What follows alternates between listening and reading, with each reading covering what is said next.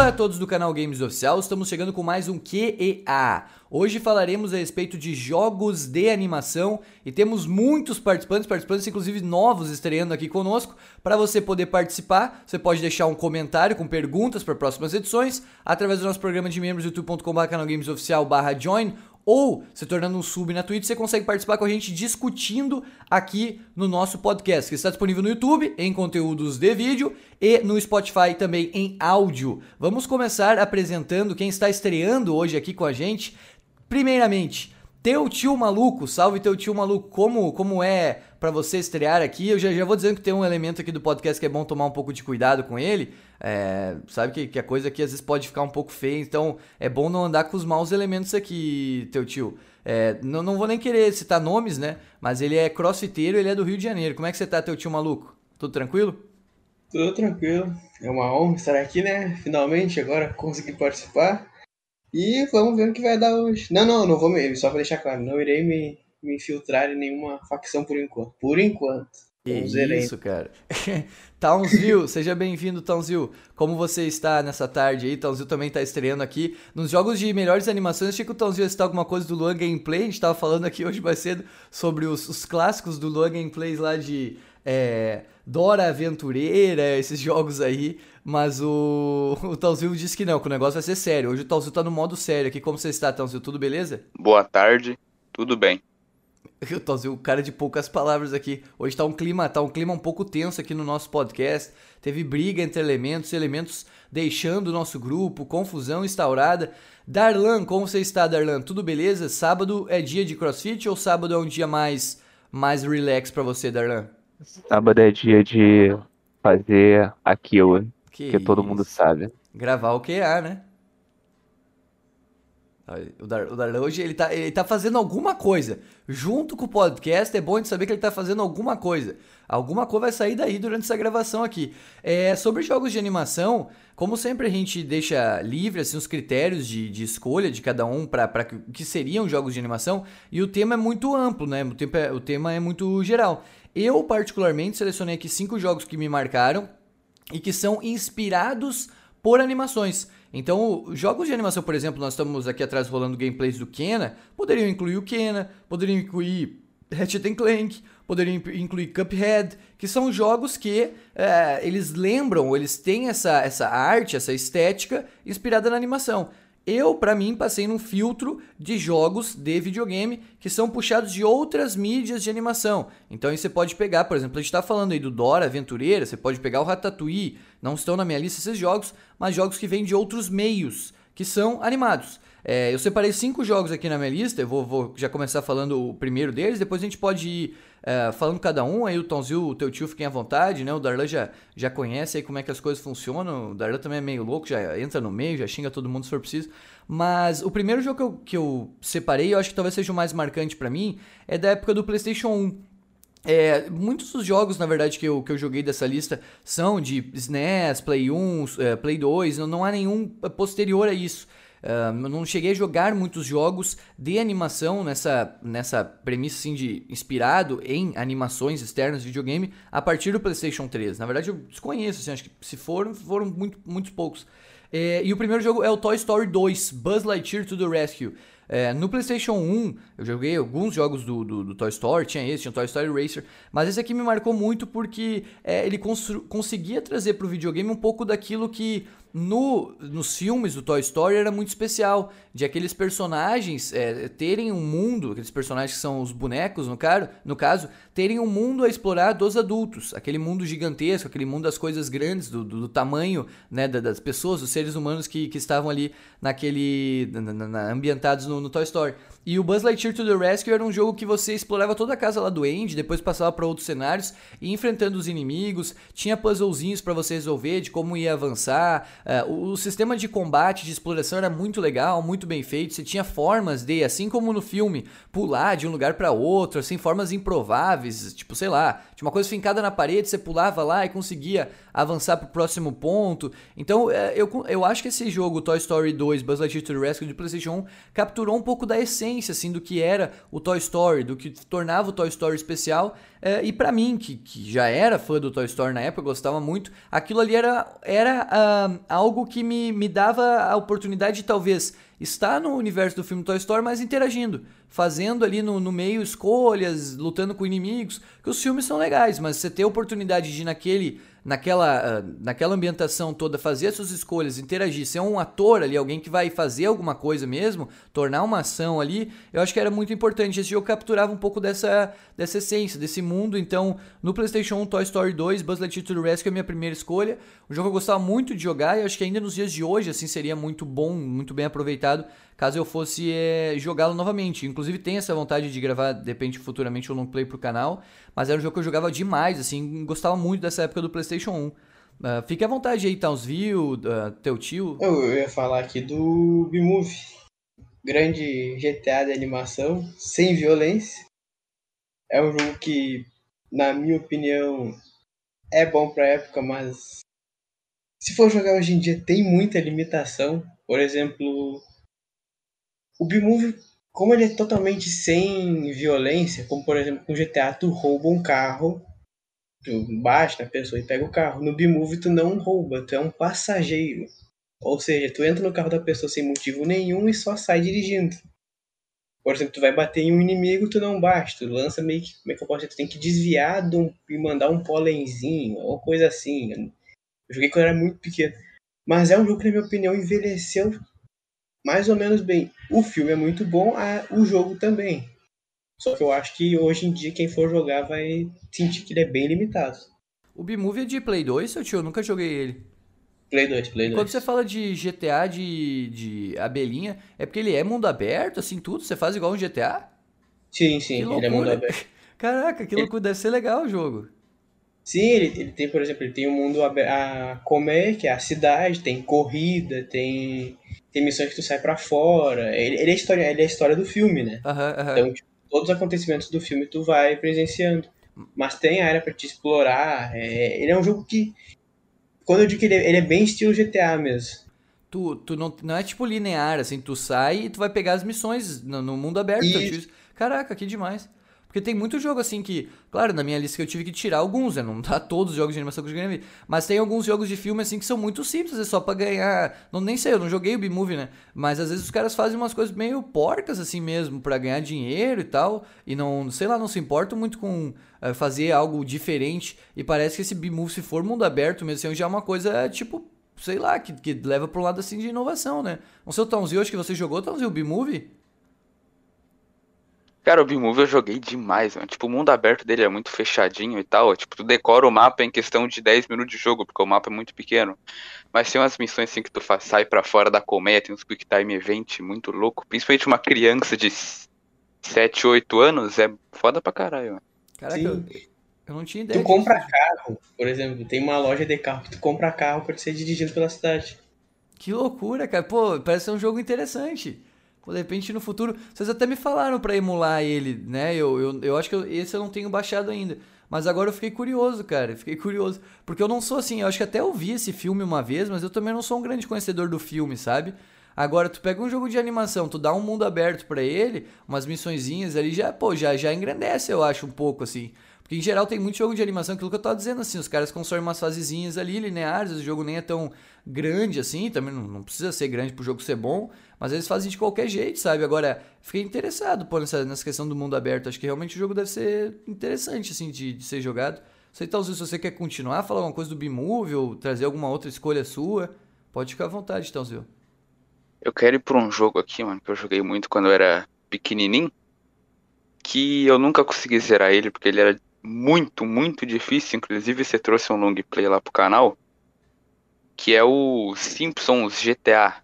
GTA dos Simpsons, Simpsons Hit and Run. Que é um jogo que eu joguei tipo, por muito tempo. Eu lembro que eu pegava ali aquele primeiro mapa ali do. Que tem só o Homer lá, tem a casa dele. Pai, eu ficava andando pelo mapa como se fosse eu, sabe? Tipo, eu fingia que eu era o Homer, porque era, era muito legal de fazer isso.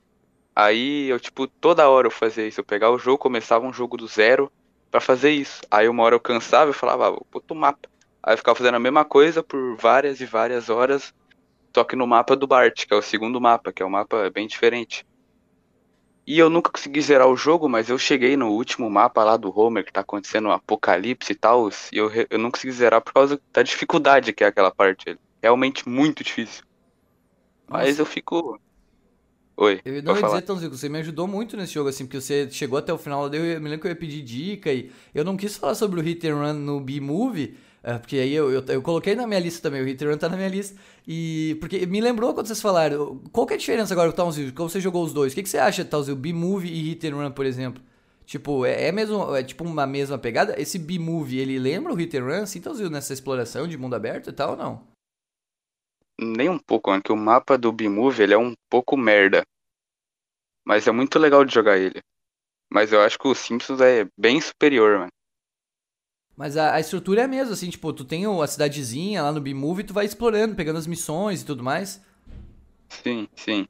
Pô, massa demais. O mapa do B-Movie, ele é, ele é, tipo, todo igual, basicamente, tudo laranja, com umas casinhas igual, e aí tu sobe um andar, tu vai pra uma parte superior do mapa, porque o mapa ele é meio dividido em andares, mas ele é muito igual, assim.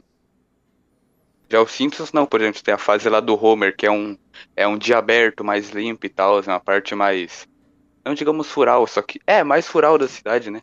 Aí tu vai pra fase do, do Bart, já é uma parte mais do centro da cidade, o mapa já é mais escuro, tem mais construções e tal, tem mais NPC também.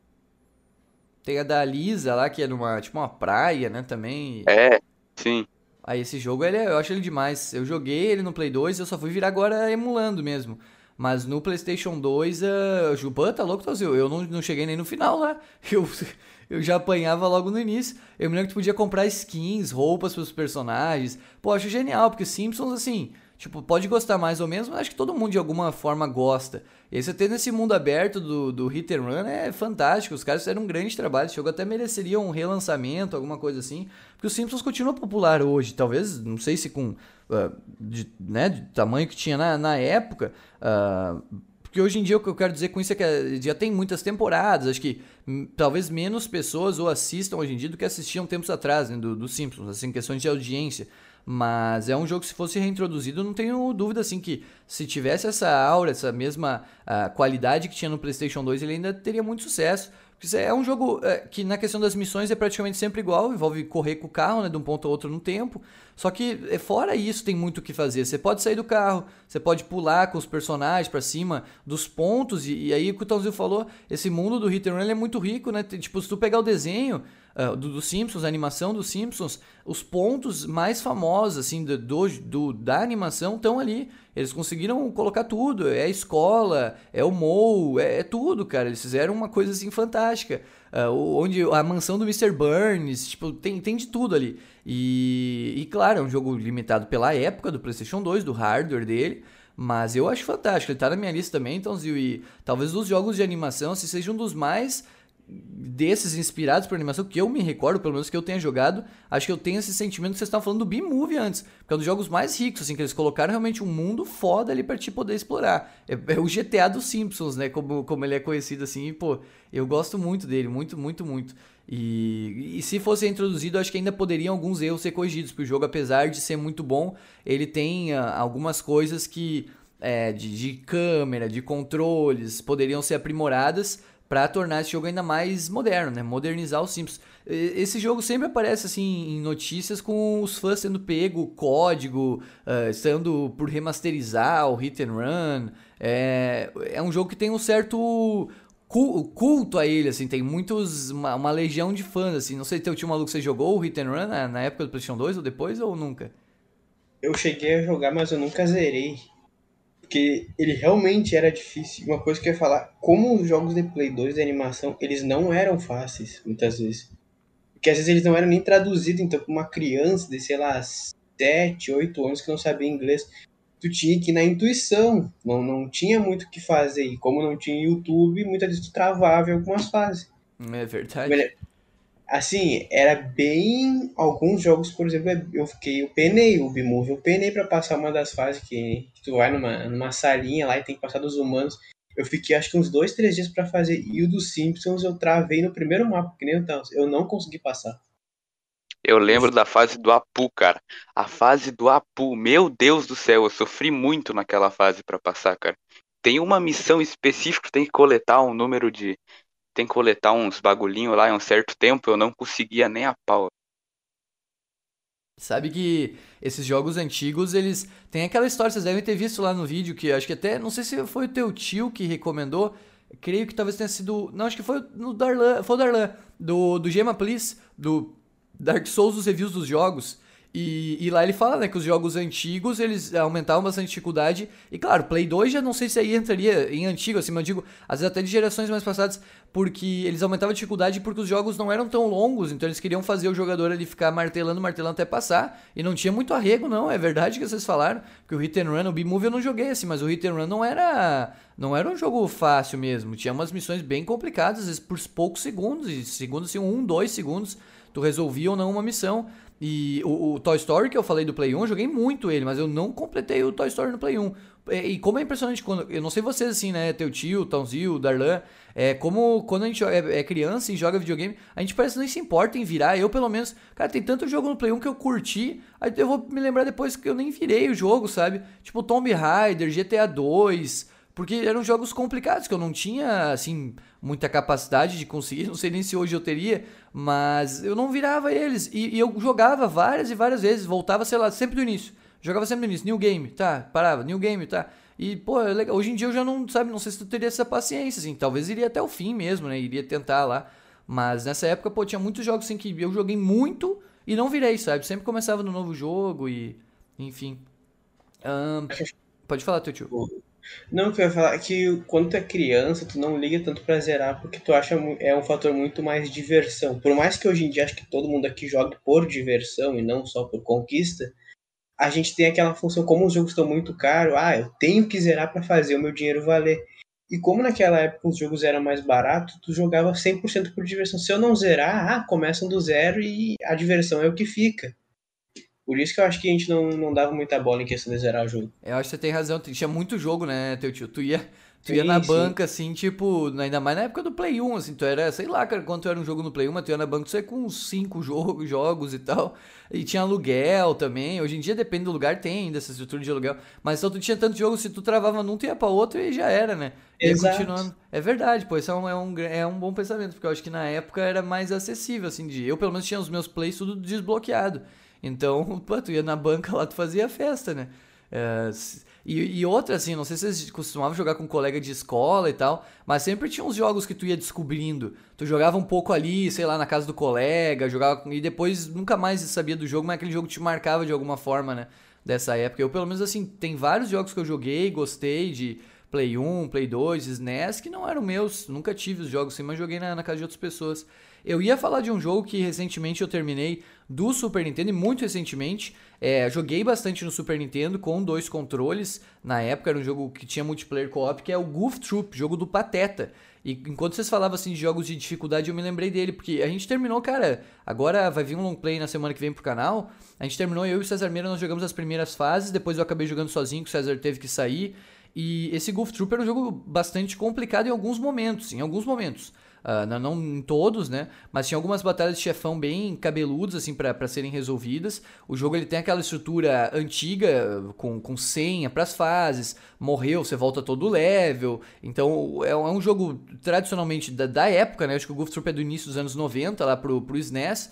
Mas é um jogo que tem vários elementos ali que eu gosto. Eu acho que, primeiro, oferecer um multiplayer é, no, nessa época aí do Super Nintendo é algo muito valioso. Porque eu eu não me recordo de no Super Nintendo ter jogado tantos jogos de multiplayer. De luta, claro, Mortal Kombat, Street Fighter, mas de outros assim jogos eu não tenho uma grande lembrança. Não quer dizer que eles não existam, mas eu não, não, tive essas grandes experiências multiplayer. E o Goof Troop me oferecia isso. Você conectava ali dois controles no SNES e conseguia é, jogar em cooperativo para se ajudar. Um com o Max, que é o filho do Pateta, e outro, outro jogador né, com o próprio Pateta. Você resolvia as fases, as fases envolviam é, uns pequenos quebra-cabeças para encontrar chave, para poder avançar a, a, um próximo tempo. A trilha sonora é fantástica, o jogo é curtíssimo, tem cinco levels apenas. Tem batalhas de chefe, como eu disse, bem desafiadoras. Os cenários deles são muito muito inteligentes. Eu cheguei a comentar isso no long play, porque você tem assim salas para pegar, por exemplo, uma chave, aquilo que eu disse, E para voltar a outra sala e usar a chave, você vai ter que meio que mapear tudo na cabeça. É uma coisa assim que dadas as devidas proporções, lembra um pouco os jogos Souls, que não te dão um mapa, e o Goof Troop não te dá um mapa. Só que isso eu acho que não é assim, não dá pra dizer que o Goof Troop seja um Souls, eu só tô comparando para quem joga jogos de, de, hoje em dia, né? Acho que a questão de mapa no Goof Troop é mais uma limitação técnica, se eles pudessem colocar, creio que eles colocariam. Mas é um jogo que te coloca ali naquele mundo, você vai ter que entrar nele, tipo, você vai ter que se dedicar um pouquinho. Ele não é um jogo super difícil, mas ele é um jogo que se você jogar assim, talvez de qualquer jeito, você não vai conseguir se dar muito bem ali, porque ele envolve realmente uma, uma exploração mais estudada. Você vai ter que ver se você vai para o ponto da direita, se vai para o ponto da, de cima, ele tem múltiplas rotas, né? E você para enfrentar os inimigos ali também muitas vezes vai precisar pensar, porque tem uns inimigos que você é, mata resolvendo puzzle ao mesmo tempo. Então é um jogo, cara, que eu achei fantástico agora tendo jogado em 2021 de novo. Ele é, tudo bem, limitado pela questão do seu lançamento, né? Que ele é dos inícios dos anos 90. Mas já naquela época do Super Nintendo ele era uma experiência rara, pelo menos para mim, por poder jogar com dois jogadores. É, e não só por isso, assim, mas o jogo era bom de ser jogado com dois jogadores, era muito divertido. E em 2021 ele segue sendo isso, cara. E por outros elementos, eu joguei metade do jogo single player, metade de co-op mas é um jogo extremamente bem feito. É um jogo inspirado por uma animação da Disney, né, do Pateta, e que eu gostava muito dessa época do, do SNES. Não sei, Talzinho e teu tio, vocês jogaram assim, algum jogo da... O B-Movie eu acho que é da DreamWorks, né, mas da Disney, assim, nessa... nessa desses personagens da, mais, mais famosos, lá, Mickey e Pateta, vocês chegaram a jogar algum jogo deles? Como é que é a experiência de vocês com... Nunca cheguei a jogar um jogo da Disney, propriamente. Os personagens mais famosos, assim, sabe? Sim, sim, sim, sim. E você, acho que, acho que é um da Disney. É que da Disney não, a maioria que eu joguei foi tudo da, da DreamWorks mesmo. Mas eu, eu ia fazer uma pergunta. Quanto tempo mais ou menos dura esse o, o jogo do Pateta? É bem curtinho. O long play deu 1 hora e 40, mas para virar eu fui mais, assim, acho que foi o dobro, talvez umas 3 horas, acho, para virar. Porque aí você morre, tem que voltar todo level, né, teu tio? E às vezes sim, você sim. tranca ali numa sala, porque tem uns puzzles realmente meio chatinhos. Não que eles sejam difíceis, mas você tem que parar um pouquinho para pensar. Essas salas que tem puzzles e inimigos complicam um pouco. Porque os puzzles desse jogo basicamente são uns blocos, assim, você vai empurrando os bloquinhos. E quando tem inimigo na sala, você vai ter que empurrar o bloco para matar o inimigo e para resolver o puzzle. E às vezes tu empurra o bloco para algum lugar é para matar o inimigo e depois você não consegue tirar o bloco de lá. Aí você tem que sair da sala, entrar de novo e começar tudo, tudo do zero, recomeçar resolução de puzzle. Eu ia dizer que uma, uma coisa, o teu tio Tãozinho, assim, uh, do, desses jogos de animação, que eles falaram da Disney, e, às vezes é meio foda porque acho que hoje em dia, e eu não sei a opinião de vocês, né? Vocês jogaram jogos mais recentes, pena que o Nicolas Augusto não pôde estar com a gente aí, se o Nicolas Augusto tá ouvindo, né? Uh, sem, sem problema, né? Enfim, por, por não ter podido estar aqui. Mas hoje em dia acho que tem. Os jogos de animação parecem estar em menos quantidade, ou, ou é eu que talvez não exploro tanto isso. Mas você pode parar pra pensar, não sei qual, qual é o último jogo do Mickey, velho, que lançou, entende? Uh, tem, tem os seus jogos de animação ainda que chegam aí. Falei do Nicolas, porque acho que o Nicolas jogou um jogo do Carros lá recente, né? E acho que esse jogo do Carros é Play 4, que já é algo, Isso. né? Mas eu tenho essa impressão, não sei, Talzinho e teu tio, porque na época tudo que era filme de animação ganhava um jogo. Aí é aquilo que a gente disse, nem todo jogo era bom. Mas hoje em dia, tipo, pô, tu vê aí o Toy Story 4 lançou, não teve um filme, um jogo do Toy Story 4 que eu podia acompanhar, assim, pelo menos não. Então acho que hoje em dia, não sei, o que, que vocês acham? Realmente tem menos jogos de animação? Ou, ou é eu que não tô observando bem? Teu tio jogou o Ben 10, e o Ben 10 é de Play 4, né, teu tio? É Ben 10, é Ben 10 é Play 4. Assim, é que eu ia dizer que como os jogos ficaram muito caros de fazer, eles não arriscam tanto. Hoje em dia eles arriscam bem mais em lançar alguns jogos. Por exemplo, lançou como tu mesmo falou, Toy Story 4, ninguém ligou para fazer jogo, porque é uma franquia que talvez ninguém queira jogar, todo mundo queira só ver o filme.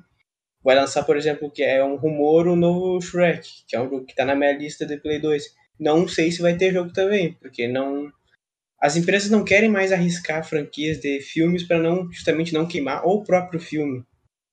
E eu, eu, tava, eu pesquisei aqui os jogos da Disney e descobri que tem um que eu joguei, só que eu também nunca zerei pela dificuldade que é o jogo PK Outer the Shadows, que é do Pato Donuts. Eu nunca zerei esse jogo pela, dificuldade. Eu, eu posso eu... falar do Carros aqui rapidinho, do Nicolas? Fala, fala. Não, pode falar, pode falar, Tozé. Eu cheguei a jogar esse jogo aí do Carros com o Nicolas, porque tem um troféu específico lá que tem que fazer co-op obrigatório. E aí ele falou, entrei pra ajudar, eu entrei. E o jogo ele me passou muito aquela vibe do Carros do Play 2, sabe? Tipo, foi muito legal de jogar, principalmente em co-op, né? Porque o, carros lá do Play 2 tinha co-op local e eu não tinha com quem jogar o co-op local do jogo. Eu jogava sozinho, mesmo assim me divertia. E esse Carros aí, ele conseguiu me divertir muito mais do que isso. E é isso. Não, eu ia dizer, Tonzio, que é verdade, cara. Esses jogos também são. E aí entra outro ponto que eu acho que é o preço, não de quem tá produzindo o jogo, que, que, que o teu tio falou, assim. Os jogos hoje em dia o custo aumentou. Mas, tipo assim, ô Tonzio, na época do Play 1 e do Super Nintendo, se eu fosse no, sei lá, na lojinha de jogos e visse esse, esse por exemplo, vou citar um jogo, tá? Que eu acho que nem entra em animação, porque ele é inspirado em brinquedo real. Mas tem um, tem um desenho que eu vi até quando eu era criança.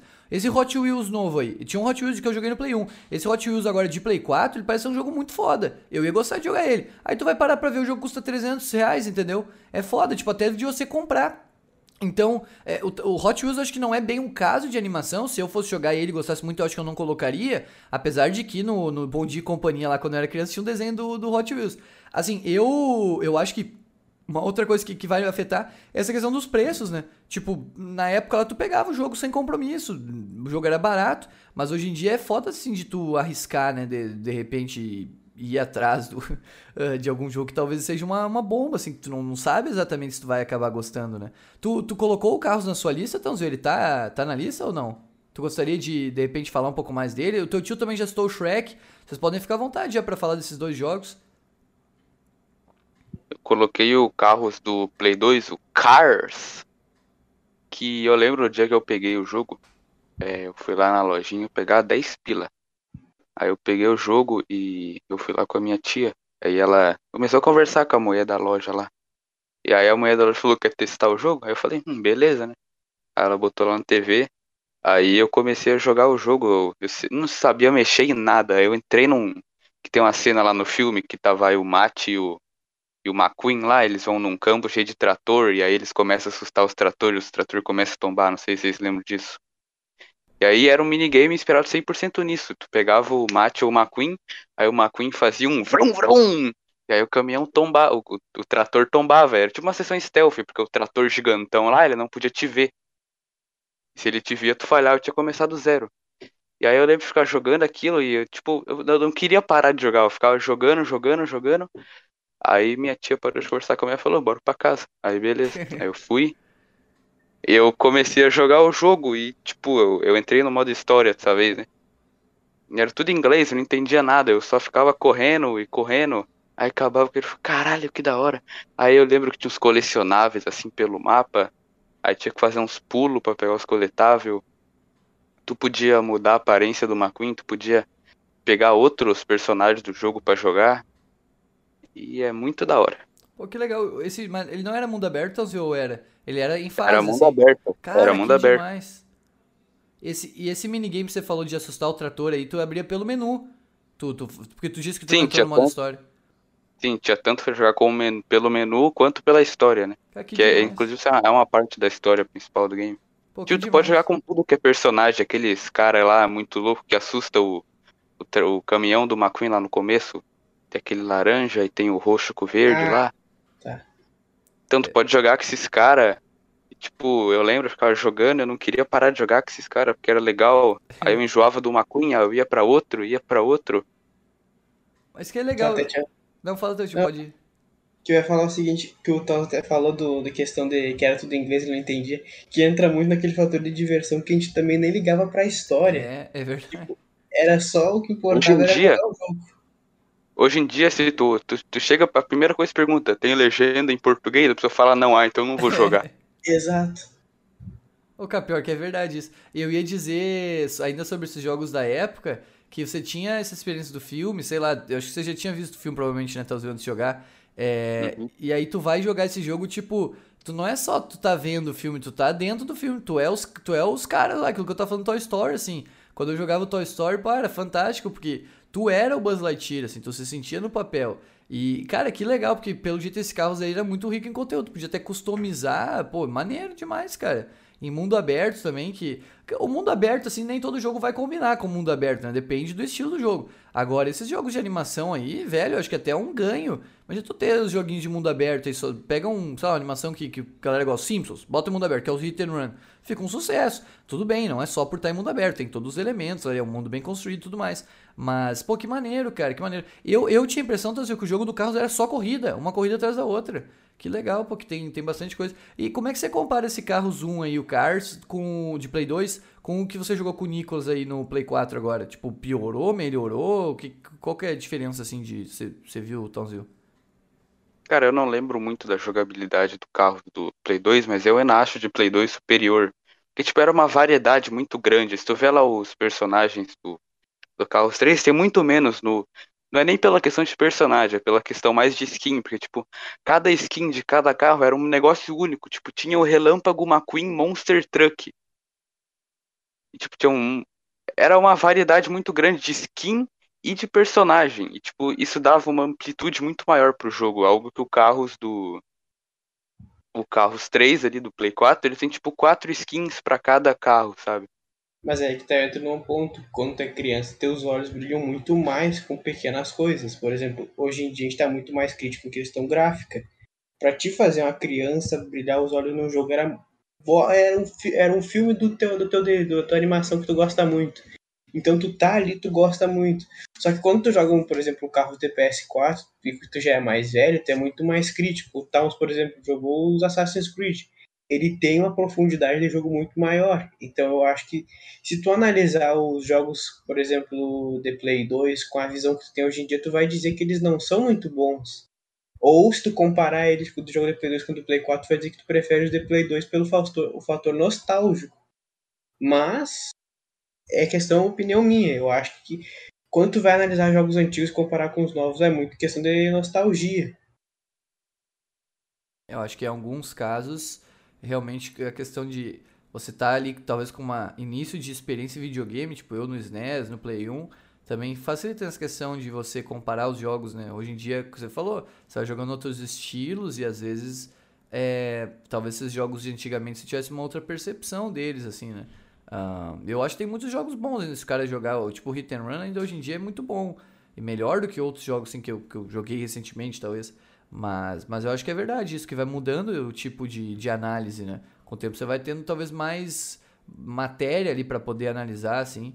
É, você quer falar, depende do Shrek, teu tio, que você tinha citado antes de PlayStation 2? Eu joguei esse jogo também, não, não me lembro muito, assim, mas eu gostava de jogar ele no PlayStation 2, não me recordo totalmente. O que, que você achava dele, assim, teu tio curtia e tal? Por que, que você colocou na sua lista?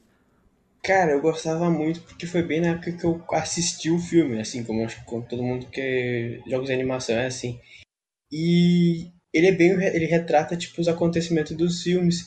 E eu me lembro que ele tinha um minigame muito específico que era que tu controlava uma catapulta e tu tinha que destruir a fortaleza do, da outra pessoa, que também que era multiplayer local. Então, tipo, como convidava, por exemplo, um amigo da, do colégio ou algum, alguém da, assim, da família, e ficava meio que um, um, uma disputa amigável para ver quem destruía a fortaleza de quem. E eu acho que jogos que tinham esse tipo de multiplayer, assim, dão uma, dão, como é que diz, uma característica muito legal, porque te fazem ter boas memórias sobre aquele jogo. Por mais que tu, hoje em dia, se tu vai ver um jogo que não envelheceu bem, tem muitas memórias que tu vai dizer, cara, esse jogo me marcou. O Shrek foi um desses, me marcou muito na época do Play 2. Você falou de multiplayer, tinha um jogo do PlayStation 1 que tá na minha lista aqui, que tinha um multiplayer sensacional, assim como o Goof Troop e tal, só que esse aqui era uma coisa absurda, assim, tipo, até hoje eu me lembro, eu jogava muito com um primo meu, é um jogo que eu não tive, quem tinha meu primo, de multiplayer, só que eu só joguei multiplayer, tipo, eu ia na casa do meu primo e a gente só jogava isso, que era o Tom e Jerry In-House Trap, era um jogo de Playstation 1, ele era split screen, a câmera dividia, né, dois, dois controles, claro, não existia online no Play 1, e a ideia do, do Tom e Jerry House Trap é tipo o, o Rainbow Six, assim, é tipo que o Funk Black Cat falou no Flow Podcast, esqueceram de mim. Tu ia fazendo armadilhas dentro da casa, um para pegar o outro. Então a câmera era dividida, tu conseguia ver assim onde estava o, o, o, amiguinho. Um controlava o tom, outro o Jack, tu conseguia ver. Mas tu ia botando armadilhas e explorando a casa. O jogo era em 2D, tu entrava na sala de janta, sei lá, na cozinha, e você colocava lá uma ratoeira. Aí depois você ia na outra e ia colocando as armadilhas assim pra poder pegar. Era lá Rainbow Six. A ideia era pegar o amigo que tava jogando junto, né? Poder tirar a vida dele. O jogo era competitivo, entre aspas, assim, né? Era uma competição para um pegar o outro. Ver quem conseguia colocar essas, essas armadilhas. Mas isso era, assim, jogando esse jogo, eu joguei um Tom Jerry no SNES também. Era um jogo de, de plataforma, normal, 2D e tal, bom, mas um jogo, assim, comum, que a gente já, já, jogou outros muito parecidos. Mas esse jogo até hoje, cara, eu não me lembro, assim, de, uh, de ter jogado algo algo próximo do que esse Tom Jerry in-house trap me, na época me, me deu, assim, nessa experiência é, de multiplayer. É, é, muito bacana mesmo. A tela dividida, assim, eu me lembro que um tentava ver do outro para passar a perna, mas era, era um jogo interessante justamente para ver quem seria o primeiro a cometer o deslize. E pegando dois personagens que tem muito a ver com isso, porque o Tom e Jerry sempre estão nessa, assim, de um querer pegar o outro, meio que lá, o Looney Tunes, assim, o Looney Tunes eu joguei um no, acho que é, é um jogo do, do Lobo lá do, do Looney Tunes, uh, no, no Play 2, é, que, que era um pouco de, de, de, exploração, mas ele não era exatamente nisso. Eu falo mais pelo desenho, assim. A ideia era você tentar mostrar que era mais inteligente, que era mais malandro do que o, o, o outro que estava jogando com você. E aí tinha que fazer essas armadilhas, tentar preparar o terreno para pegar o cara que estava jogando junto. E, e, por isso a gestão de RS até hoje, nessas mecânicas dele, é algo insuperável, assim, que me marcou muito na época.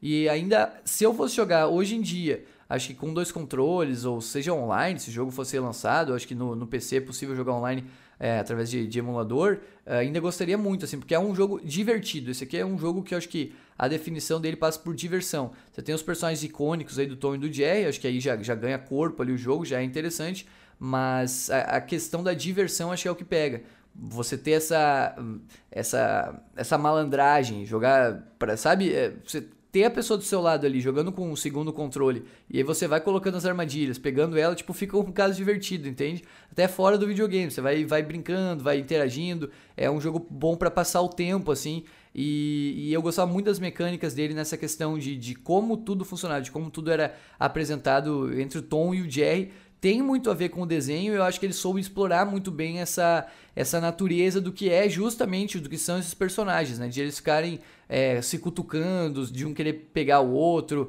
tentar ver quem que vai ser o, o primeiro a, a cair na, né, nos planos do, do, do, outro personagem. Então, acho que esse capturou um pouco disso, do que é o Tom e Jerry, mas colocando em multiplayer ele, ele cresce. O jogo cre cresce por isso, porque aí você tem ali mais elementos para se divertir justamente, ainda mais numa época que Uh, que muitos jogos, eu pelo menos, passava jogando em multiplayer, mesmo jogos single. Jogos single player, tu passava controle um pro outro. Então, tendo essas experiências aí do Tom Jerry era algo muito rico. E esse Tom Jerry e na House Trap eu, eu colocaria na minha lista também. O Darlan, Darlan você já voltou? Darlan está aí? Falei, eu falei hoje que o Darlan tá, tá fazendo alguma outra coisa fora, fora do podcast, ele tá, tá na dele. Depois o Darlan vai vir vai despejar todos os jogos da, da lista do final. Não sei, teu tio e Tãozinho, vocês querem continuar com algum outro da, da lista de vocês? Você ainda Vou tem... falar de um jogo aqui que teve vários jogos, dentro, não é dentro do jogo, mas é uma franquia de jogos, podemos dizer assim, que é Ben 10. Aí... Não vou falar propriamente de todos os Ben 10, e sim, de um específico é o que mais marcou todo mundo, que é o Ben 10 criança lá, o Ben 10 Protector of Earth. Inclusive, você tem que jogar um long play disso, Vitor. Ele é de PlayStation ah, 2, primeiro... PlayStation 2? Sim, sim. O primeiro Ben 10 que eu joguei foi o Força Alienígena, que é um. Todos os Ben 10 assim são meio beaten up. Você mata os inimigos numa área, o jogo mete uma seta e fala, vai lá. Aí tu faz isso. O Ben 10, todos esses jogos do Ben 10, eles. Pera aí que eu tenho que pensar aqui, mano. De boa, Tonzil. Uh, eu, eu ia perguntar até pro teu tio, que você platinou recentemente o Ben 10 através da PS Now, né? Como é que. Sim, sim. Qual, qual que foi o Ben 10? Esse aí é de PlayStation 4 já, né? Esse é o Ben 10, que é aquele que é o. Como é que pode dizer? É o remake do clássico. Caraca. Que tem a animação perto. Ele, ele é bem que nem o Tom, falou, todos os Ben 10 são bem beater up, e esse aí também é. Só que uma coisa que eu ia falar que é, que voltando no, no ponto que falou questão de preço, esse jogo não vale o preço que custa, por exemplo, o preço que custa. Ele custa em média 300 reais. Nossa, mãe. E esse jogo dura em torno de duas horas. Imagina tu pagar um jogo de duas horas 300 reais.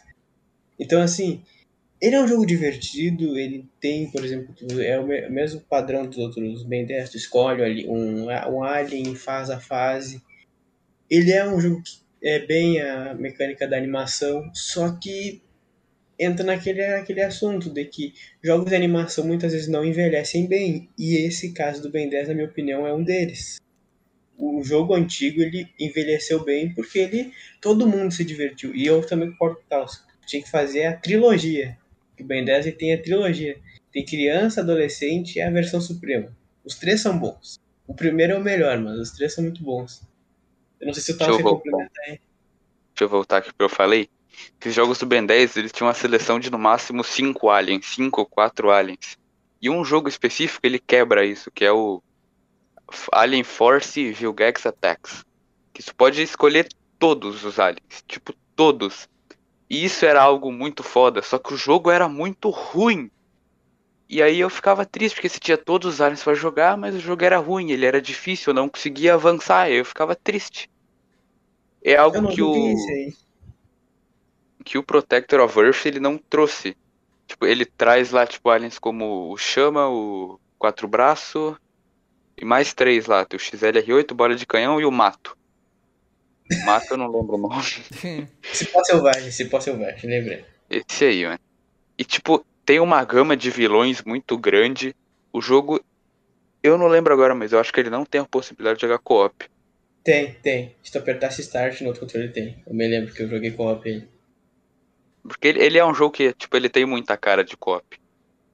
E, tipo, a primeira fase lá no Grand Canyon, que aí tá lá o Ben 10, aí surge um, um alien gigante que chupa o sangue do Ben 10, e aí o Ben 10 perde os aliens, que esse é o motivo, né? Do Ben 10 não ter os aliens. E conforme tu vai avançando no jogo, tu vai recuperando eles. Aí tu pode fazer upgrades para desbloquear novos combos.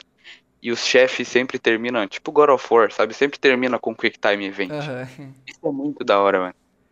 É, a história, eu lembro. Essa história de perder os aliens é copiada do desenho, então a história foi feita para o jogo só? Eu acho que foi feita só pro jogo. Maneiro.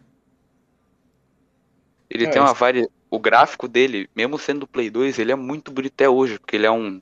Como é que é o estilo de gráfico de jogo assim, mais cartoon? Eu esqueci o nome agora. Cartoon, cartoon mesmo, cartoon. Não, é, é tem outro nome, mas beleza. não, tipo... A animação dele lembra o, o, o, desenho, então, tipo, não tem como tu achar ele feio, senão tu acha o desenho feio. Tu, tu chegou todos a jogar esse do Play 4 que teu tio jogou, não? Não. Tu, tu viu gameplay, alguma coisa? É, não, é, é, não. Ainda mais duas horas, né? Esse do Play 2 era maiorzinho ou também era curtinho assim? Nossa, ele era bem longo, mano. Tinha muita fase. Cada é. fase era um mapa diferente. Sempre tinha um vilão diferente também. Sabe que eu, eu nunca nem vi. Tipo assim, eu conheço o Ben 10, mas eu nunca vi um episódio inteiro do desenho. bah, o cara não teve infância. eu nunca vi. Não, mas tipo, eu acho que eu ia. Eu, eu gosto desses jogos de animação. Eu sempre falava assim que até agora no PlayStation 4 o problema é preço, né? Mas se eu pudesse jogar aí um jogo de animação, assim, bem feito, eu falo sendo Patrulha Canina, mas não precisa ser Patrulha Canina, mas eu ia gostar de jogar esses joguinhos, porque na época eu curtia muito, os jogos são simples ali, mas muito bons, muito bons. E pelo que vocês falaram do Ben 10, parece ser isso mesmo, assim, um jogo beaten up ali com, com cenários, com tantos personagens e, e tal. Esse jogo, mas esse jogo, ele também tinha legenda, legenda não tinha na época do PlayStation 2, Aí o cara não ficava meio aéreo assim ou dá pra, entender um pouco mais como é que era? A dublagem dele era, era estranha para quem tipo jogava o desenho. Isso é outra coisa que eu, que eu ia falar, né? Porque assim, a gente geralmente quando é criança vai vai ver esses desenhos, essas animações aí que nos marcam, são todos dublados em português, né? Aí depois joga o jogo, tipo, tem um fator ali também que te talvez te causa uma estranheza nisso, né? Porque mesmo Simpsons, o que eu tava falando, o Goof Troop não tem nem voz, assim, é só o texto na tela, né? Mas Toy Story, é, como é que era pra vocês o Ben 10 nessa questão, assim, tipo, causava uma estranheza e a questão de, de poder acompanhar a história era de boa, por não ter legenda e tudo mais, enfim? Cara, história, eu quando eu era menor, eu tava cagando pra... Calma aí, calma aí. Vai, vai, Talzinho, vai, Talzinho. vai, Talzinho quando era menor, eu geralmente eu ignorava todos os diálogos, tentava prestar atenção na história só pela cutscene, porque eu realmente não entendia nada. E mesmo assim, o jogo, sempre que eu tinha possibilidade, eu pulava a cutscene, porque eu só queria jogar, eu não queria ver a história do jogo. Coisa que hoje em dia, às vezes eu quero saber mais da história do que do próprio gameplay, sabe? Sim, sim, sim, sim. É, às vezes era foda até do cara entender, né, aquilo que a gente tava falando também, né? Eu. Play 2 eu acho que eu já sabia ali ler e tal, acho que no Play 1 lá mais ou menos, mas o cara, tipo, pô, os jogos eram em inglês, né? Aí não. Aí ferra, o cara pode até saber ler em português, mas aí pega um jogo lá que seja em inglês já ferrou tudo, né? Então era difícil acompanhar a história mesmo, cara. Era, tu interpretava lá o que tu, tu tava vendo, né? Tipo, sabe, tu vai jogar um mas, GTA tipo... lá, tu vai interpretar aquela cutscene, vai interpretar aquilo, mas não saber o que, que tá acontecendo é difícil, né? Mas esse Ben 10 tem como tu interpretar só pela cutscene, é bem tranquila é de, de entender a história, ela é bem mais infantil assim mesmo. O cara precisa olhar o desenho, por exemplo, para jogar ou isso é tranquilo? se tu olhar o desenho, tu vai ficar, nossa, que da hora esse personagem aqui e tal. Mas tu não precisa propriamente assistir. Entendi. E você, o teu tio, você ia falar alguma coisa antes sobre o Ben 10? Não, o Towns era mais evoluído que eu, porque eu olhava a cutscene e só queria pular, porque eu, queria, eu sabia que era para bater nos alienígenas, é só isso que eu queria saber. Selecionava, por exemplo, quatro braços e espancando todo mundo. E a historinha é bem tipo: tem o Ben 10, espanca os alienígenas. Acabou, essa é a história. Esse... Acho que de todos os Ben 10 são assim, eu acho. Esse beat'em up era difícil dele ou já era um jogo mais tranquilo de ser jogado assim? Você jogava bem de boa. Bem, bem de boa. boa. Ah, show de bola. Vocês têm, acho que o teu tio tem mais jogos, seu tio?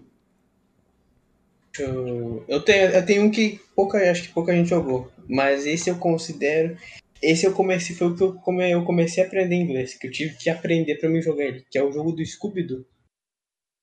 Do Scooby do Play 2, que é ele é bem diferente do ele é bem estilo desenho, só que não tem nada, a história é bem, bem diferente. Controla o Scooby e do Scooby, por exemplo, tem variantes. Por exemplo, tu tem a roupa que tu luta que o Scooby luta karatê.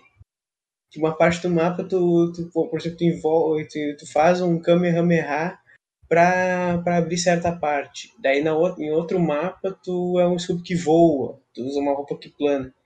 E eu digo que esse jogo me fez aprender inglês por causa que toda vez que tu completava uma fase, tu ia coletando peças para tentar resolver o mistério da área.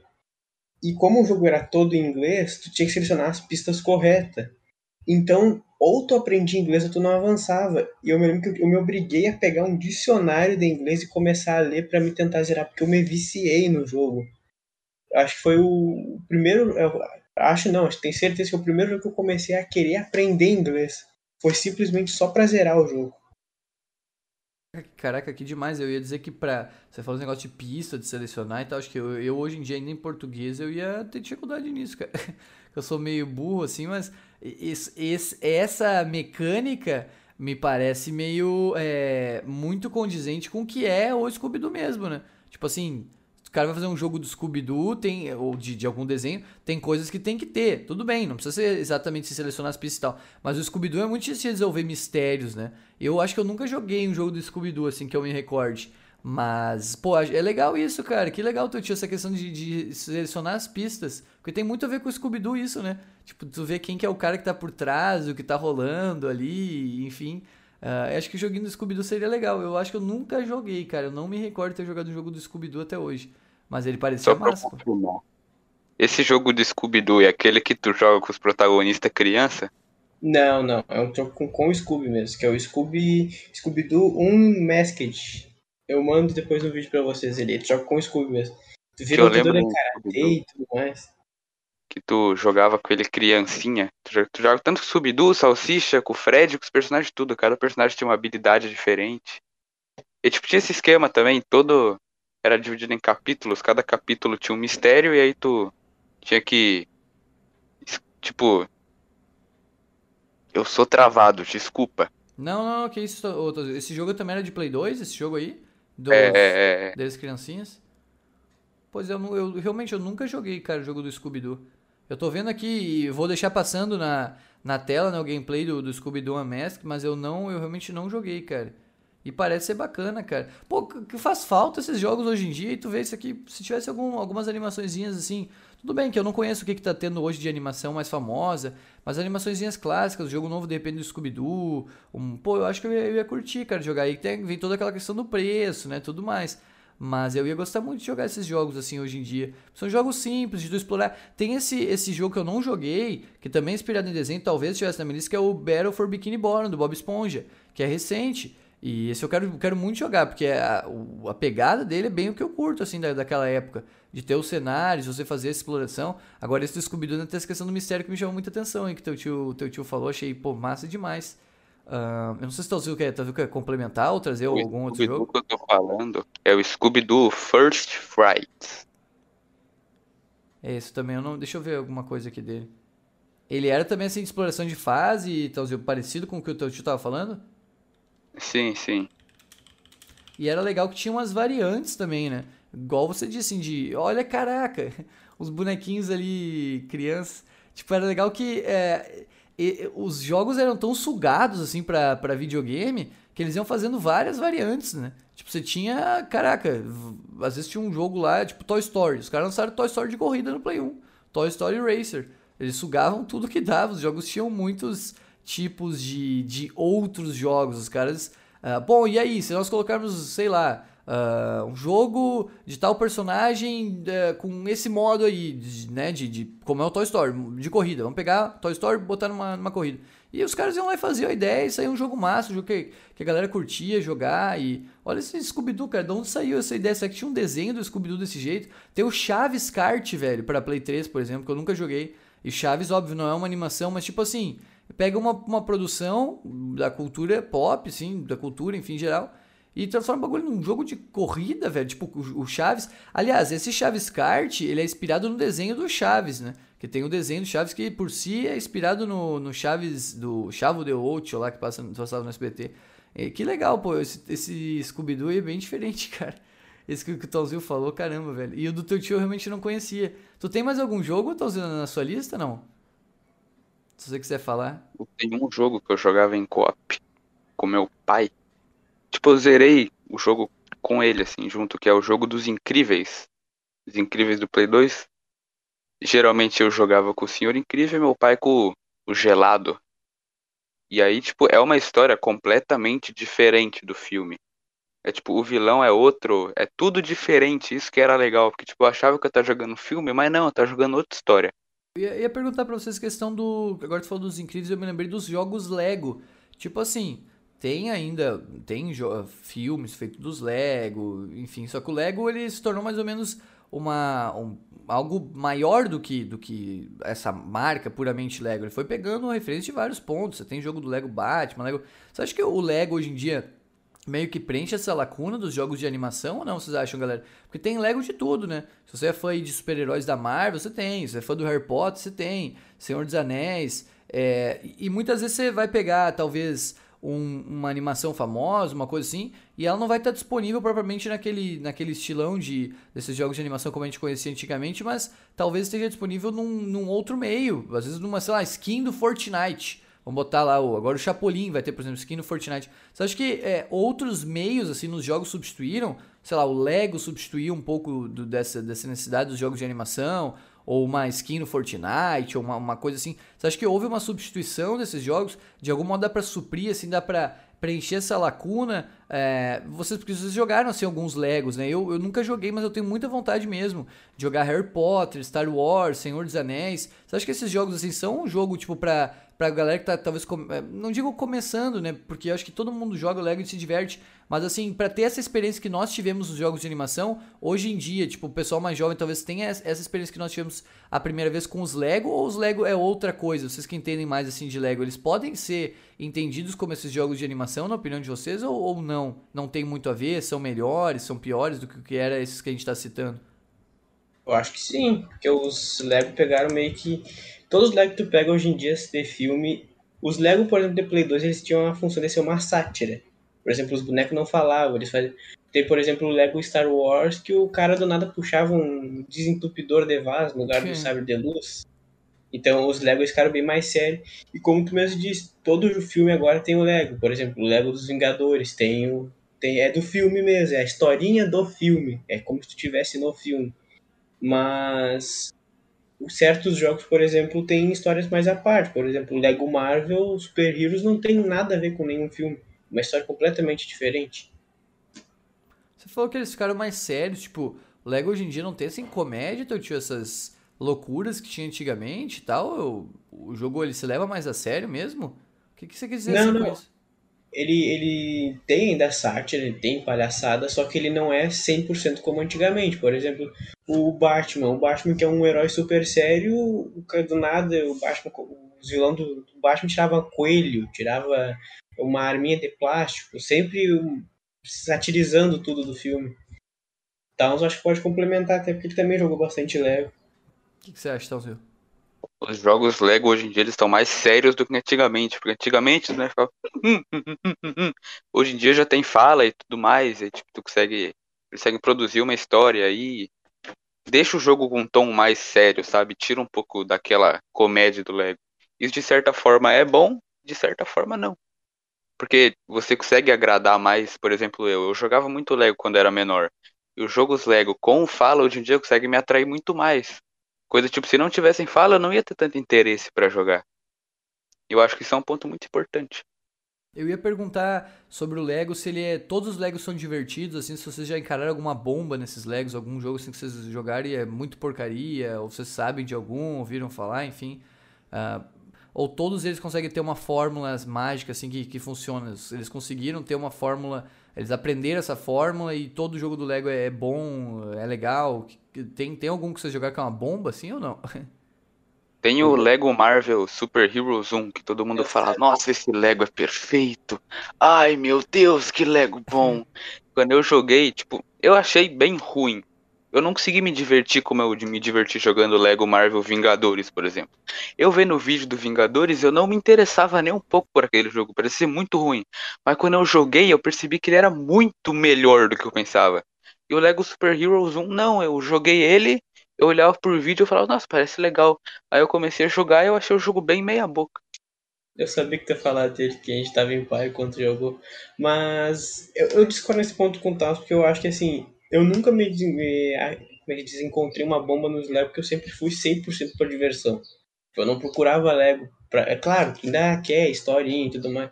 Mas eu sempre ia com uma mentalidade tipo assim: eu vou pra me divertir. É um jogo pra mim dar risada. E eu entendo que o Taos falou do Super Heroes 1 que ele tem. Que ele é um jogo. O Town jogou, por exemplo, Super Heroes 2, que é uma evolução do 1. E o 1 ele é muito bugado muitas vezes. Por exemplo, que para quem for platinar, tem bug de 100%, tem bug que tu fica com o jogo 99,9% e tu nunca vai chegar a 100% se tu não começar um jogo do zero. Isso pode ser frustrante para algumas pessoas. Mas eu acho que todos os Lego têm seus pontos positivos e eles têm uma fórmula mágica de e atrair até público adulto. Muita gente critica falando que Lego é um jogo que é só para criança. Eu não acho. Eu acho que Lego é um jogo que foi feito é um, é um jogo que é para é para todas as idades, para quem tem 5 anos e se o cara que tiver 40, 50 e quiser diversão, ele vai se divertir com Lego, ele vai gostar do jogo. Ou pode não gostar também, é uma questão de gosto, mas eu não concordo com a visão que todo mundo tem que Lego é só criancinha que gosta. Eu, eu ia dizer, com relação a esses jogos de animação, é aquilo que eu tava falando antes, eu acho que eu, eu gostaria muito de jogar esses jogos hoje em dia. Tipo, se continuar sendo lançados, igual eu falei, o Toy Story 4, pô, é, jogos da Disney, um novo Mickey. Porque são jogos leves, divertidos, e você precisa disso. Nem sempre você vai ficar só nesses jogos. Você vai querer uma história mais profunda ou alguma outra coisa. Mas é uns joguinhos assim para divertir. O, o foda é o preço hoje em dia, né? Assim, você vai acabar talvez esperando uma promoção, porque comprar no lançamento ou em preço cheio é, é realmente complicado, né? Na, na, altura que nós estamos, assim, de, de, desses jogos e tudo mais. Uh, agora, eu ia, eu ia dizer, os Legos hoje em dia tem muitos também que são mundo aberto, não tem? O Lego hoje em dia, acho que eles estão virando praticamente todos em mundo aberto. Como é que é assim? Porque inicialmente não era, né? Inicialmente era em fases, mas hoje tem muitos jogos de Lego em mundo aberto ou não. Eu sei que parece que o Batman virou, né? Não sei se esses super-heróis aí. Desde o Lego Marvel Bat... Não, Lego Marvel Batman. Esse... É. Do Lego, do Lego Batman 2, eles começaram a ser mundo aberto. O mundo do Lego Batman 2 ele é mais fechadinho, tem menos personagens e tal. Mas aí a partir do 3, o Super Heroes, começou a ter um mundo aberto bem grande até, que tem muita coisa pra fazer, tipo, tem bloquinho para pegar, com bloquinho tu desbloqueia tal coisa, tem personagem novo para desbloquear, tem missões extras para fazer, e é bem legal isso. O que, que você acha que eu acho que, eu acho que todos os caras de mundo aberto completam os incríveis, Jurassic Park, tudo acho que. Isso é bom, bom, tá vocês acham? É bom? Isso? Eu ficado... acho. É aquilo que a gente falou que... antes, né? Do B-Movie e tal, né? Dos Simpsons. Isso, isso. Porque eu acho que dá um tempo a mais pro jogo. Porque eu não. Meu estilo de jogo favorito é mundo aberto porque rende mais. Claro, também não sou a favor, por exemplo, de jogos que são extremamente longos só para cumprir dinheiro. Mas eu acho que os Lego ficaram uma.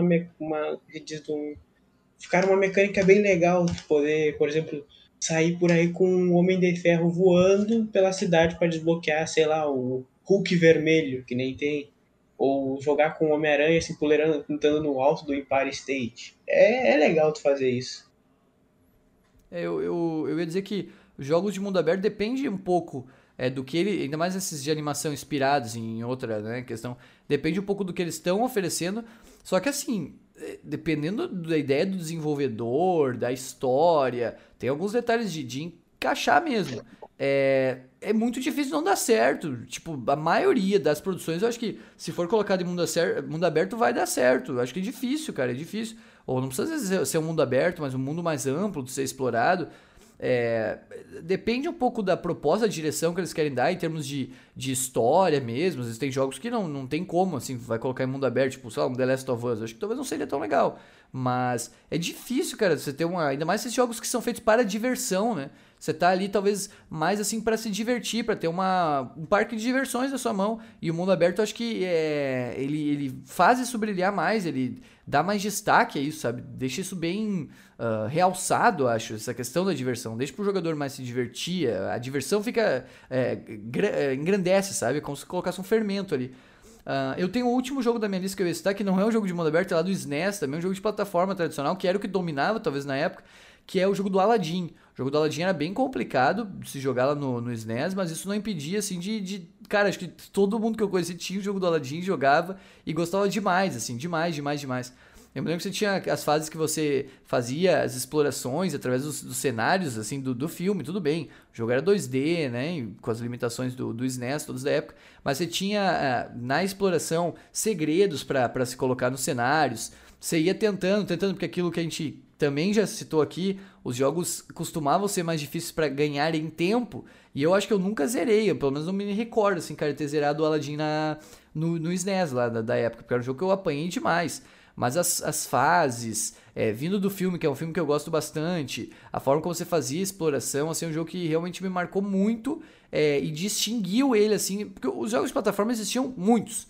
Então você tem ali um personagem querido, que é o Aladdin, você tem o mundo, eu acho que a questão das fases em si era o que mais me marcava, assim. Você tinha aquele mundo do, do Aladdin, a forma como você ia explorar, ia pulando naquelas tendas do, dos filmes, tendas de venda, pulando aqueles panos e fazendo os, os pulos de plataforma, assim, para mim era muito, muito legal. Apesar de ser um jogo foda, difícil, eu não me recordo assim de dar rage na época. Acho que era normal o cara morrer, sei lá, e tentar de novo, já puxava, mas acho que hoje em dia eu ia perder um pouquinho de paciência com o jogo, apesar de ser um jogo muito bom é, e que fecha aqui minha lista como, como último. Esse Aladdin é um jogo bem especial, acho que, principalmente como eu disse, né?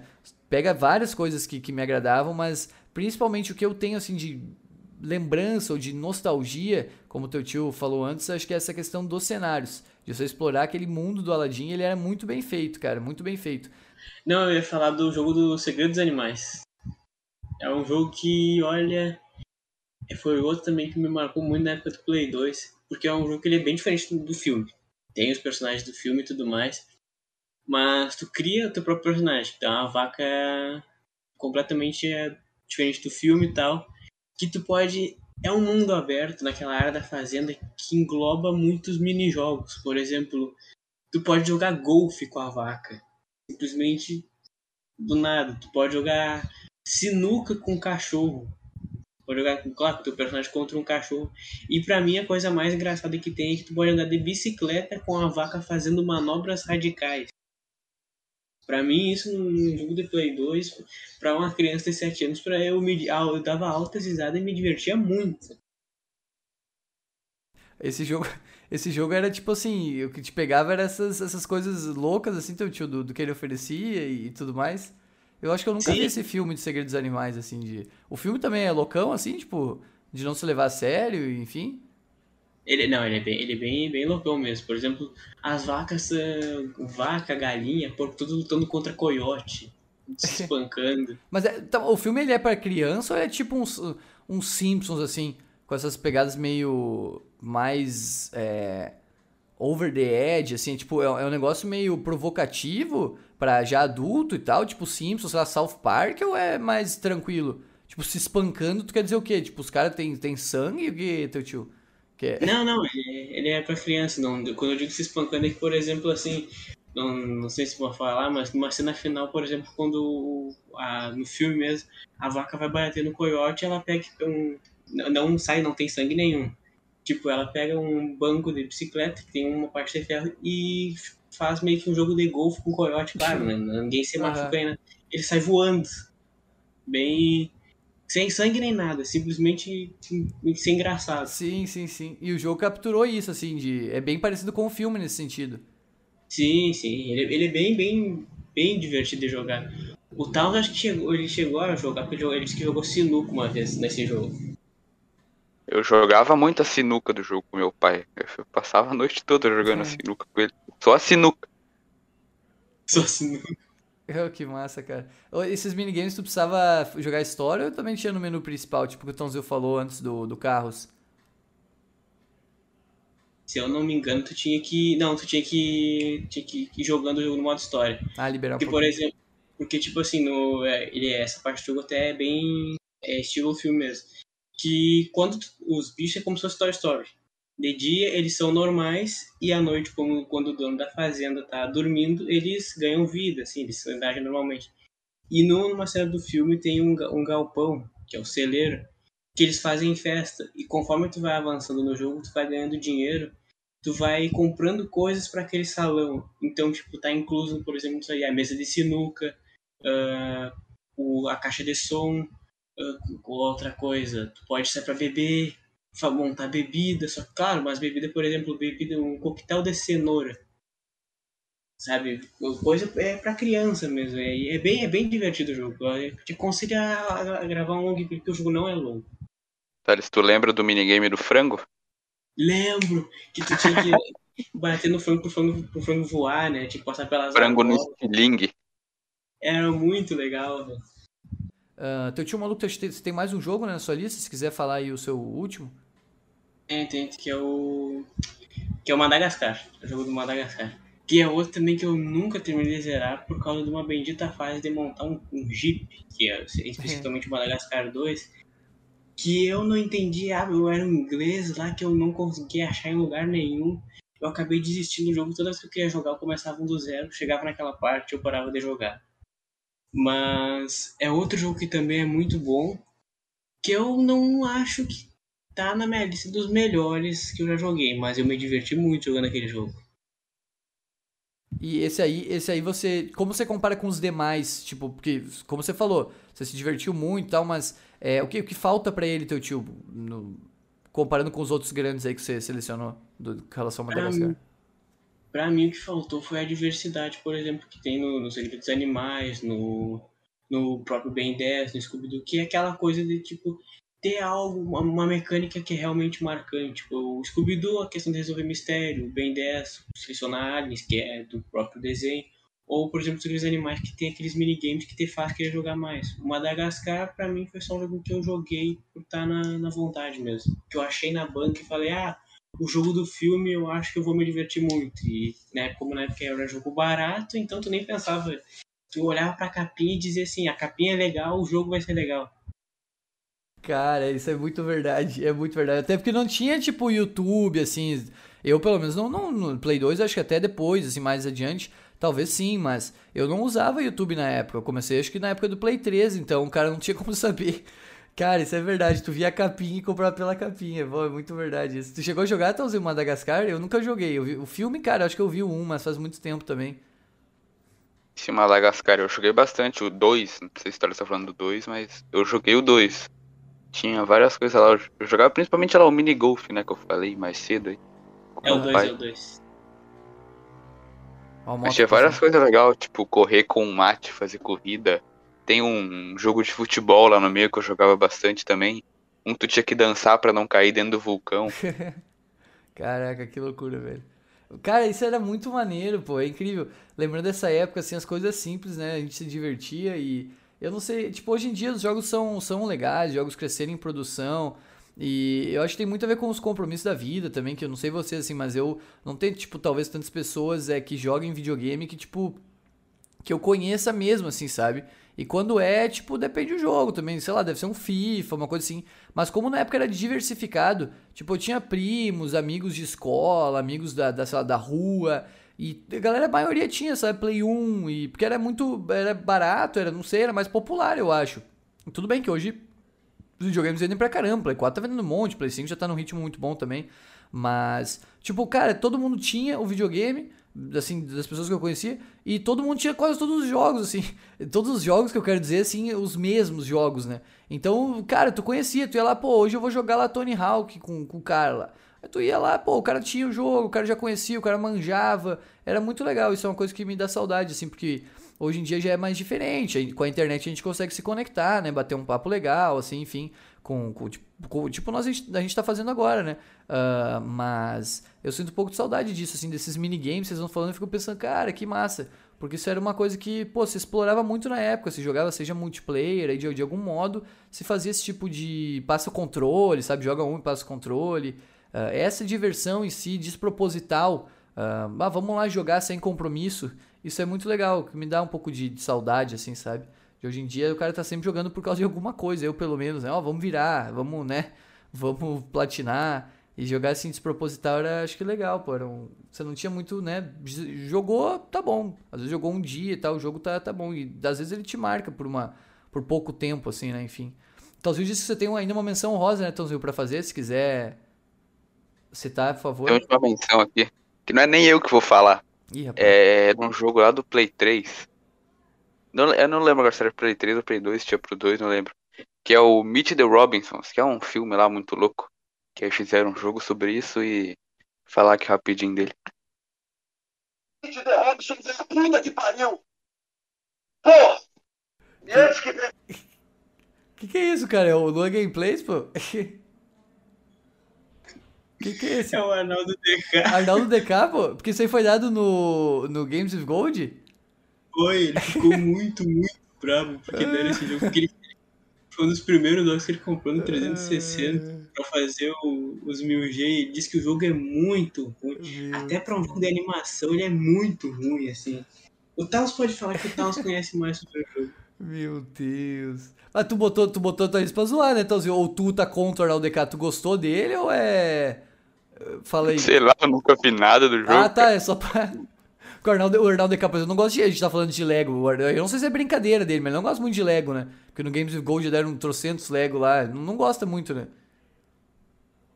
Tem aquela frase clássica lá do Arnaldo DK sobre Lego. Não, eu não gosto mesmo. Esse Meet the Robinson eu não conheço, cara. Quando você falou, eu vou chamar alguém pra falar, precisa entrar, entrar o Yurão, aí vai entrar alguém dos legal lá. Grande Arnaldo Decapo. E quando eu vi a gritaria, pensei, pô, de repente é o Lua Gameplay, o Lua Gameplay é mais estourado o áudio, né, pô. Antes ainda de nós finalizarmos, o tema principal já, já foi pro nosso passado, a gente tem uma pergunta, faz muito tempo que a gente não recebe perguntas aqui, e hoje o 7BRX deixou uma pergunta pra gente. O 7BR fez uma pergunta bem, bem com, completa, assim, acho que a gente vai poder falar de muitas coisas, inclusive entrou já uma pessoa para responder essa pergunta do 7BRX, foi uma pergunta tão boa que até uma pessoa caiu de paraquedas aqui no podcast, que não tava no início, mas esse podcast e a gravação tá uma loucura, cara. O 7BR, ele fala um pouco do, do tema dos jogos modinhas, que foi a nossa última edição, edição 25, e depois ele entra, ó. Já manda uma pergunta para vocês responderem no próximo QA.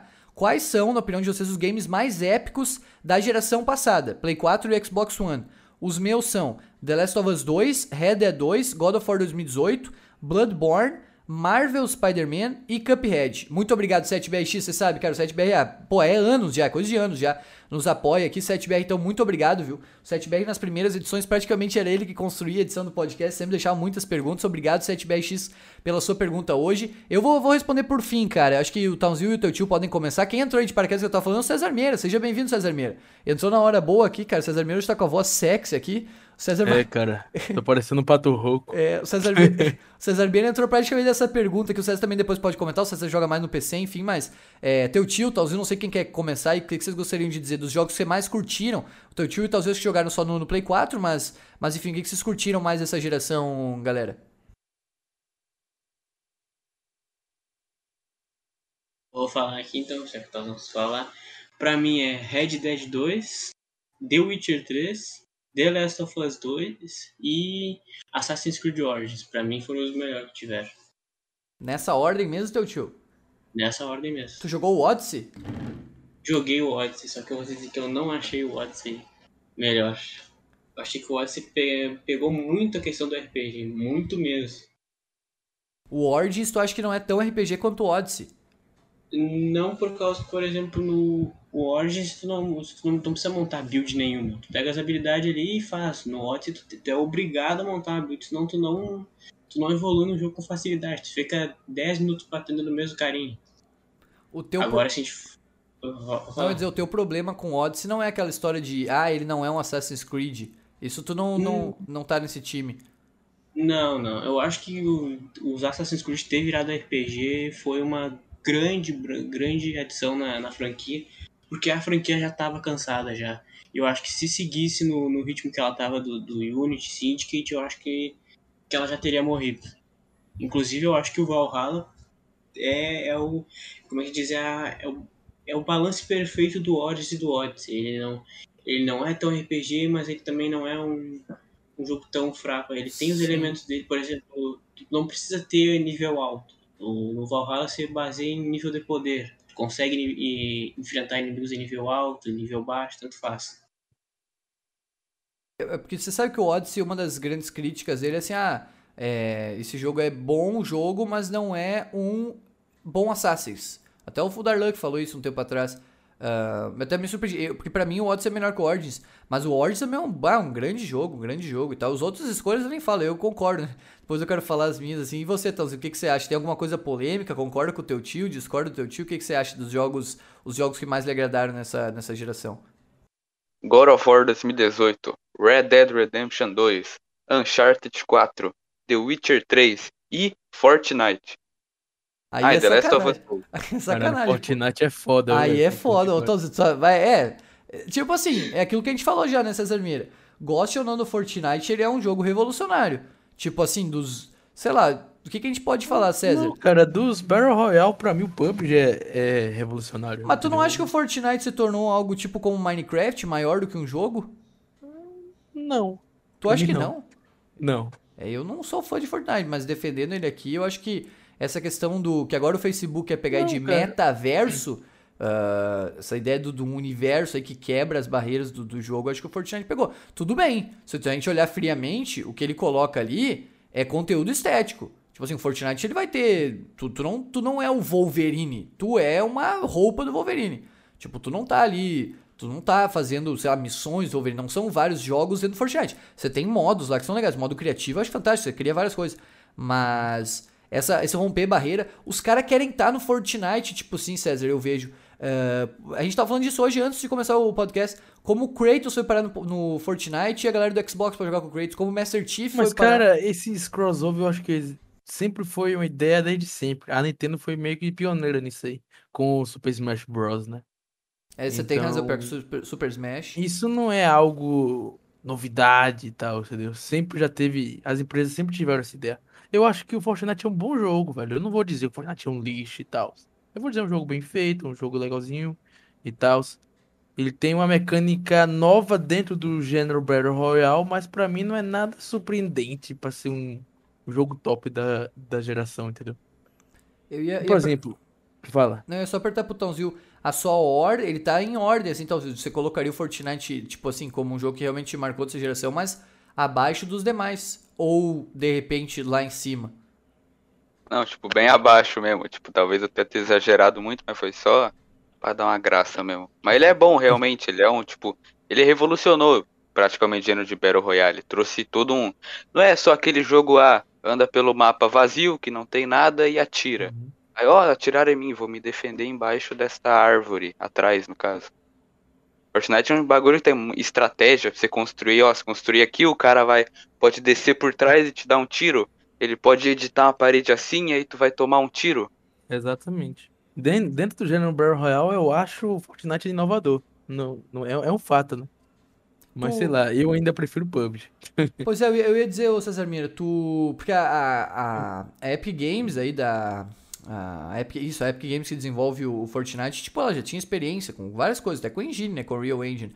Agora, é, tu, tu que entende assim, mais de, de, história e tal, dessas questões de estúdio, o, o, o que, que o Fortnite representa pra Epic, assim, o, o César? Porque, tipo Hoje assim, é isso dia... que tá dizendo, uh, o Battle Royale e tudo mais, mas por que, que a Epic entrou nisso? Era tipo uma cartada da Epic, porque a Epic não é qualquer empresa, a Epic fez os Gears, lá, os primeiros Gears, a Epic desenvolve fez a Engine. O, fez os Unreal também. Real, né? Real Tournament, é. Então, é. o que, que você acha, assim, tipo, do Fortnite pra Epic? Porque, tipo assim, o Fortnite é um sucesso, mas ele não é um... Uh, o Minecraft, o cara que fez o Minecraft, tipo, é um... Eu acho, né, galera? Me corrijam. Era um maluco meio desconhecido antes, entende? Tipo, ele estourou com isso. Eu joguei o Five Nights at Freddy's ontem de noite na live. Uh, o podcast, até o podcast ir pro ar do Five Nights, enfim, já faz mais tempo. Mas era um desenvolvedor que fez e o Five Nights at Freddy's se tornou um fenômeno. Não tão grande quanto Fortnite e Minecraft, nem de perto. Mas tornou um grande fenômeno. É, a Epic Games já era uma empresa que tinha condições, assim, né, de fazer. Como é que tu enxerga o Fortnite pra Epic, o César Meira? Foi uma salvação para a própria empresa, né? Pra, pra Epic. A, a Epic tava meio estagnada mais em fazer a Unreal Engine e pouco, alguns jogos, entendeu? As, as franquias principais mesmo, meio que ficaram estagnadas. Por exemplo, a Unreal Tournament. É uma franquia que eu gosto bastante, entendeu? Mas convenhamos que morreu, né? Infelizmente, junto com Quake. Ela fazia concorrência com Quake e esse, esse gênero de um FPS rápido e meio futurista morreu. Daí ela ficou estagnada. Daí ela viu a oportunidade de bater de frente no mundo de Battle Royale e criou Fortnite. E com isso ela cresceu bastante, né? É o que eu vejo. Não, sem dúvida. Eu ia perguntar para você, César Mira, a respeito do, dos seus jogos. O César joga no PC, mas o PC praticamente não tem gerações, né? Mas os é, jogos. mas que... a gente meio que a gente também segue também a geração de consoles. Sim, né? sim, sim. É, tirando talvez aí, claro, os exclusivos. Agora o God of War vai chegar no PC, você vai ter oportunidade de jogar, assim, se, se quiser, né? Claro.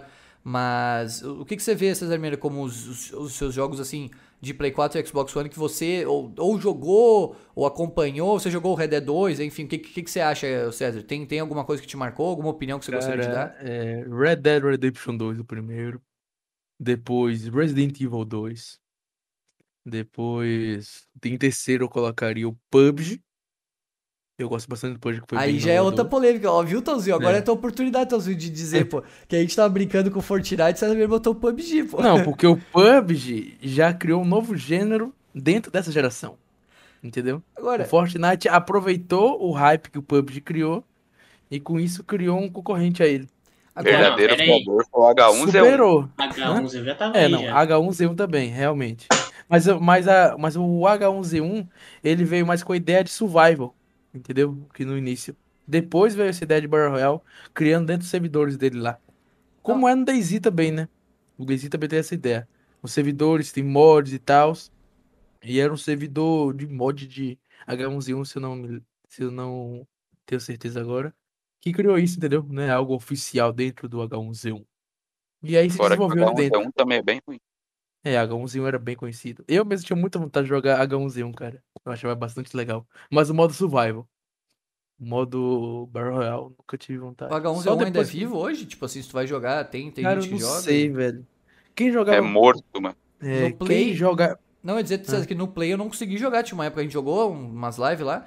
Aí o jogo crashava no menu, assim, tipo, deu um bug lá, não dava mais pra fazer nada. Tipo assim, o jogo ficou, ficou todo Quem errado. jogava jogos survival, que era H1Z1, esses jogos assim, foram ou pro DayZ, que tá otimizando bastante hoje em dia, ou Rust, ou esse último aí, Valheim, entendeu? Um desses três jogos. H1Z1 já tá morto praticamente. Ninguém mais Valheim ainda tá vivo. Oi? Valheim aquele ainda tá vivo. Será que ainda tá vivo? Eu não sei, cara. Eu não tô acompanhando muito o Valheim, não. Cara, eu vi que uma, uma galera que tava no hype, os youtubers estavam jogando. Parece que o jogo morreu. É, parece que hoje em dia morreu mais. O, o jogo survival que é, é muito resistente ainda hoje em dia é o Rust, né? O Rust tem uma vida útil grande e muita gente joga até hoje em dia. O DayZ já é menos gente. Eu prefiro mais o DayZ do que o Rust. Eu jogo o DayZ. Eu acho mais interessante se jogar. Mas eu, eu até entendo porque o Rust faz mais sucesso. Porque ele é mais focado em construção, entendeu? Você tem que construir uma base e tem muitas funções para se construir. Já no DayZ é o contrário. É mais focado no survival mesmo. Você tem que tem questões de doença, tipo sanguíneo, infinitas coisas, entendeu? Tudo leva uma coisa lá, entendeu? E base mais no DayZ fica meio que em segundo plano. Você não é tão focado em base no DayZ. Que eu acho mais Eu interessante. ia falar a respeito do Battle Royale, você disse, ah, o PUBG e tal. Agora, quem que popularizou o Battle Royale? Aí eu não sei se não foi Fortnite, né? Tipo assim. De... Cara, pra mim foi o PUBG. Você acha? 2017, eu acho que foi o PUBG. Ó, quem diria, eu tô defendendo o Fortnite num podcast, né? Tô quase começando Na a- minha opinião, foi o PUBG. Não, quando, sim, eu sim. vi, quando eu vi o PUBG estourando, velho, todo mundo via essa PUBG aqui no, aqui no YouTube, cara. O Fortnite surgiu de- depois, mas surgiu nas costas do hype que o PUBG criou, na minha opinião. E quando que o Fortnite, tipo assim, superou o PUBG? Foi logo na, de cara ou... Eu acho que depois de algum tempo, porque o PUBG ficou estagnado. Ele não trouxe grandes Sim, inovações sim, sim. e também não trouxe sei lá, esses patrocínios, esses eventos que tem no Fortnite. Ficou meio parado no tempo, e aí, entendeu? tu acha que esses eventos têm a ver com o poder da Epic ou esse tem a ver com o poder do Fortnite? Tipo assim, a Epic, por ser a Epic, conseguiu colocar esses conteúdos ou esses conteúdos chegaram porque o Fortnite já tava estouradaço e todo mundo queria Eu estar ali? acho que os dois. Os dois. Porque a Epic tem dinheiro, cara. A Epic não é uma empresa pobre ou indie como é a empresa de PUBG, entendeu? Além disso, o PUBG usa a Unreal Engine. Que é entendeu? da Epic. que É. loucura, né, cara? O PUBG usa Unreal, pra Caraca. Você Ô, ter ideia. Agora, uma coisa que eu ia dizer, o sucesso do Fortnite é bom pro mundo dos jogos. Porque a Epic Uhum. Games, ela fez uns programas lá com a Unreal Engine, que agora os caras só precisam, parece que, pagar o uso da Unreal Engine nas empresas pequenas se o jogo der um certo lucro. Eu vi isso aí um tempo atrás. É, a Epic Games financia, tipo assim, a Epic Games Store, os caras estão fazendo uns acordos loucos lá de exclusividade. O Alan Wake Remaster é publicado pela Epic Games agora. Epic Games que, tudo bem, aí tipo, acho que o Alan Wake Remaster sairia de todo modo, porque a, a Remedy, ela comprou de volta, então ela quer lançar um Alan Wake 2 e ela queria reintroduzir esse jogo. Mas a Epic Games, assim, tem várias coisas que ela tá fazendo que eu não sei, como o César disse, não é uma empresa pequena, mas agora ela tá podre de rica, então ela consegue fazer muito mais coisas e eu acho que o Fortnite propiciou isso, sabe? É, assim, da- empresa realmente ser um- uma grande no mundo dos jogos, né? E, enfim, tem, tem mais César Meira depois do PUBG, você gostaria de colocar, não? Cara, eu acho que não, cara. Eu não, eu não joguei muitos jogos dessa geração, porque o meu PC não, roga, não, não jogava eles, não, não rodava. Eu tô começando a pegar esses jogos da geração passada, na oitava geração, agora. Sim, sim, sim, sim. É verdade, Então, agora por César- enquanto, é. Mas os da sétima eu joguei bastante, mas não é o tema do vídeo. Sendo alguém do PC, God of War 2018, em lançando aí no final de janeiro, te agrada pro lançamento? Você vai pegar depois? É um jogo que Cara, você não vai perder. Tipo assim, tá, ah, não vou comprar em janeiro, mas vou comprar a primeira promoção que tiver. Tipo assim, é um jogo que você vai querer jogar necessariamente, porque você é muito fã também de God of War, né, César? Meira? Como é cara, que é pra todo alguém do PC? PCista, todo PCista gosta de God of War, cara. Eu não vou, eu não vou generalizar todo, mas eu dou a grande maioria gosta de God of War, entendeu? Então, eu, eu vou querer jogar com certeza, mas eu não vou comprar agora no lançamento, que eu tô achando meio caro e tal, mas futuramente eu vou, eu vou comprar e vou jogar. Agora, eu não sei se a estratégia da Sony vai dar certo. Que é trazer os jogadores de PC para o console da Sony, entendeu? Por exemplo, quem joga no PC nunca vai deixar de comprar um PC bom, uma placa de vídeo boa, pra comprar um PlayStation 5, por exemplo. Entendeu? A gente tá. Só se o cara, tipo, for maluco, assim, Dinhe- tipo, agora. é, ou se o cara tiver muito dinheiro. A gente tava falando antes do podcast do Funk, Funk Black Cat lá no Flow Podcast. E sabe, César, que você fala isso e tal, mas eu já lhe conheço há algum tempo, então eu tô acostumado, assim, eu sei o que, né? Mas o que, que você, você fala, os seus gostos, enfim. Mas eu, alguma coisa que o Monark falou lá me chamou a atenção, cara. E não foi nada que ele foi cancelado dessa vez. O Monark disse que. Na verdade, eh, perguntaram pro Monark se ele jogou God of War. Acho que foi o Funk, o Igor lá, o, o teu tio, acho que todos ouviram o podcast. E o Monark, eu não sei se você se lembra. Ele falou, não, porque eu não gosto desse de console. Eu parei de jogar no console e só jogo no PC. Aí eu pensei, caraca, é isso que o César diz. Tem gente que realmente não, não curte, entendeu? Eu acho que, que os caras que vão, que talvez migrem pro videogame, César, e aí a gente pode entrar numa outra discussão. Se é a estratégia da Sony essa, né? De, de fazer migrar ou se ela só quer ganhar dinheiro. Porque aí são duas coisas diferentes. Mas assim. Pra se- mim, pra mim a Sony quer ganhar dinheiro. Pois é, eu- Porque, como eu já dizia pra você antigamente, console dá, dá prejuízo. O PlayStation 5 tá dando um pouco de lucro, é verdade. Mas você pega todas as- as gerações de todas as plataformas existentes, sempre deu prejuízo. O que dá lucro nos videogames é a venda de jogos. Então, qual o sentido de você deixar os seus jogos que lhe dão lucros é, presos em uma única plataforma, cara? É, Isso é meio Uma entendeu? coisa boa pro videogame é que tudo que vem na PS Store, a Sony ganha 30%. Então imagina, o Xbox, assim, vende muito menos é, em jogos do que o PlayStation. Muito. Você vai ver as estatísticas lá, os bagulho vendem muito mais no Play. Aí você pega, tipo, um jogo que vende muito, muito, muito. Sei lá, ah, um FIFA, um Call of Duty, que todo ano vende, né? Seja, o pessoal acha o que quiser, mas eles vendem pra caramba. Imagina, 30% vai pra Sony. Eu acho que cópia física não, né? Cópia física não deve ir. Mas se tu compra na PS Store, o Call of Duty hoje em dia tá sendo lançado só digital. Então quem comprar o Call of Duty Vanguard aí, que eu acho que vai vender bastante, ah, vai dar 30% pra Sony. Imagina o dinheiro. Claro, talvez tenha algum contrato diferente, as empresas grandes talvez consigam. Eu não sei, até acredito que não. Mas é, imagina o dinheiro que vem daí. É muita grana, né? Se a Sony tiver 30% de tudo que vende ali, é muito dinheiro. É muito É dinheiro. verdade. Além disso, cara, as empresas indie preferem jo- lançar jogos no PC. Por quê? Porque no PC a taxa é menor. Na Steam eu creio que a taxa é 20%. E já foi 15%. A Epic baixou ainda mais, né? A Epic Games E a, e a Epic abaixou mais. Mas, velho, a Epic nunca vai passar Steam. É complicado, né? Nunca vai Ao passar. ponto porque- de que o próprio criador da Steam tentou acabar com ela e não conseguiu. Acha que a Epic vai conseguir? Cara, o. A. Esqueci até o nome aqui daquele gordo, velho. Como assim, o, o, o Gabe, Gabe Newell? Ele, É. te- o que, que é isso, cara? Daquele gordo, pô, que, pelo amor de É, Deus. não, O cara, cara é um dos ele é maiores uma- lendas do videogame. Não, o cara, eu acho ele Pô, muito Que foda, desrespeito, cara. Nossa, Não, mano. cara, Meu Deus do céu, eu não, na gosto- boa. Pô, eu esqueci o nome. Eu gosto pra caralho da Esqueci o nome daquele otaku. Imagina eu falando assim no Hideo Kojima. Tu já viu eu falando assim no Não, Hideo Kojima? aí, não, aí, tu tá de aí- sacanagem. Aí, se você for o Dead War, mas eu gosto daquele gordo, pô. que isso, mas cara? Pô, o o gordo abandona todas as franquias, velho. Abandonou Half-Life no, no segundo, abandonou Left 4 Dead no segundo, abandonou Portal no segundo. CSGO tá, tá, tá estagnado aí, não faz porra nenhuma. É, mas o cara, velho, o cara abandona as o cara franquias fez dele, o Steam. Deck agora, pô.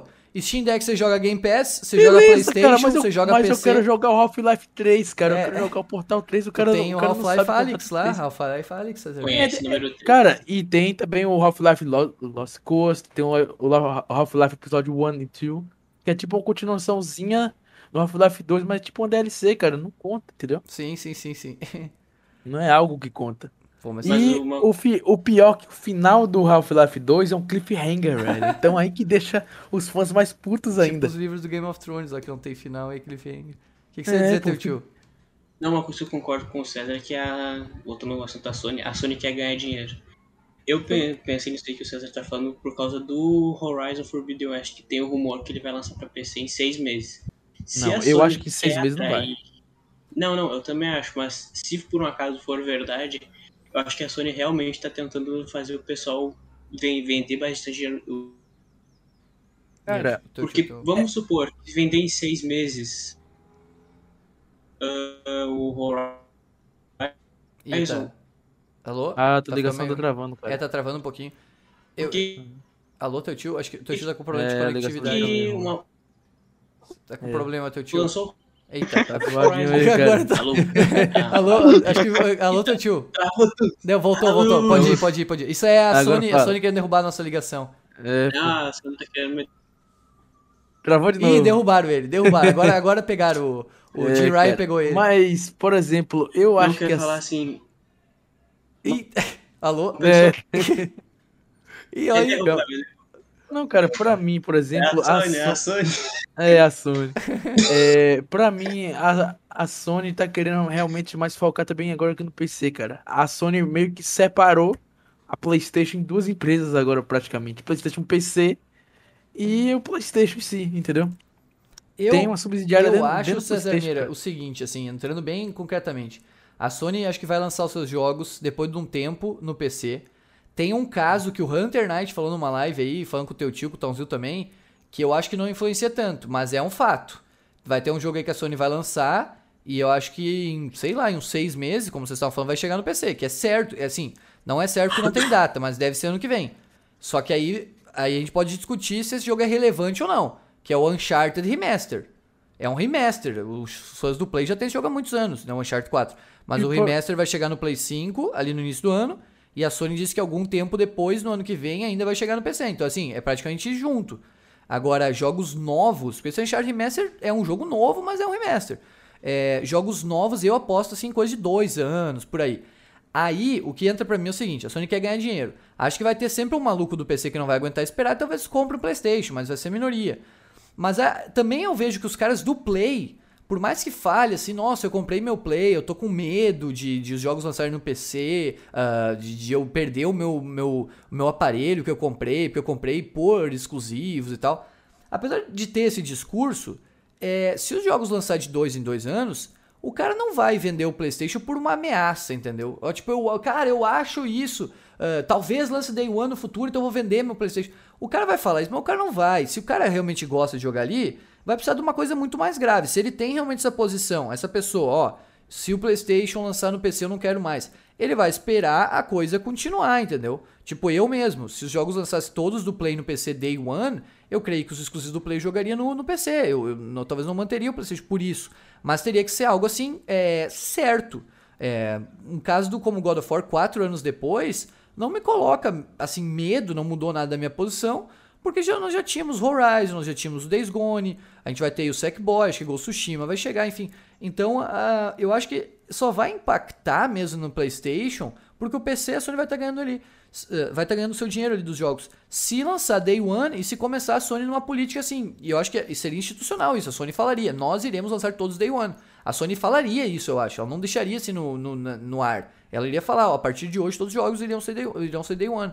É, se isso acontecer, aí eu acho que sim pode impactar inclusive a marca, PlayStation e tal, mas do, do modelo que eles estão adotando aí, eu acho que só tem a ganhar. Não sei o que, que vocês acham, tá os views, uh, teu tio, o que, que vocês gostariam de dizer a respeito?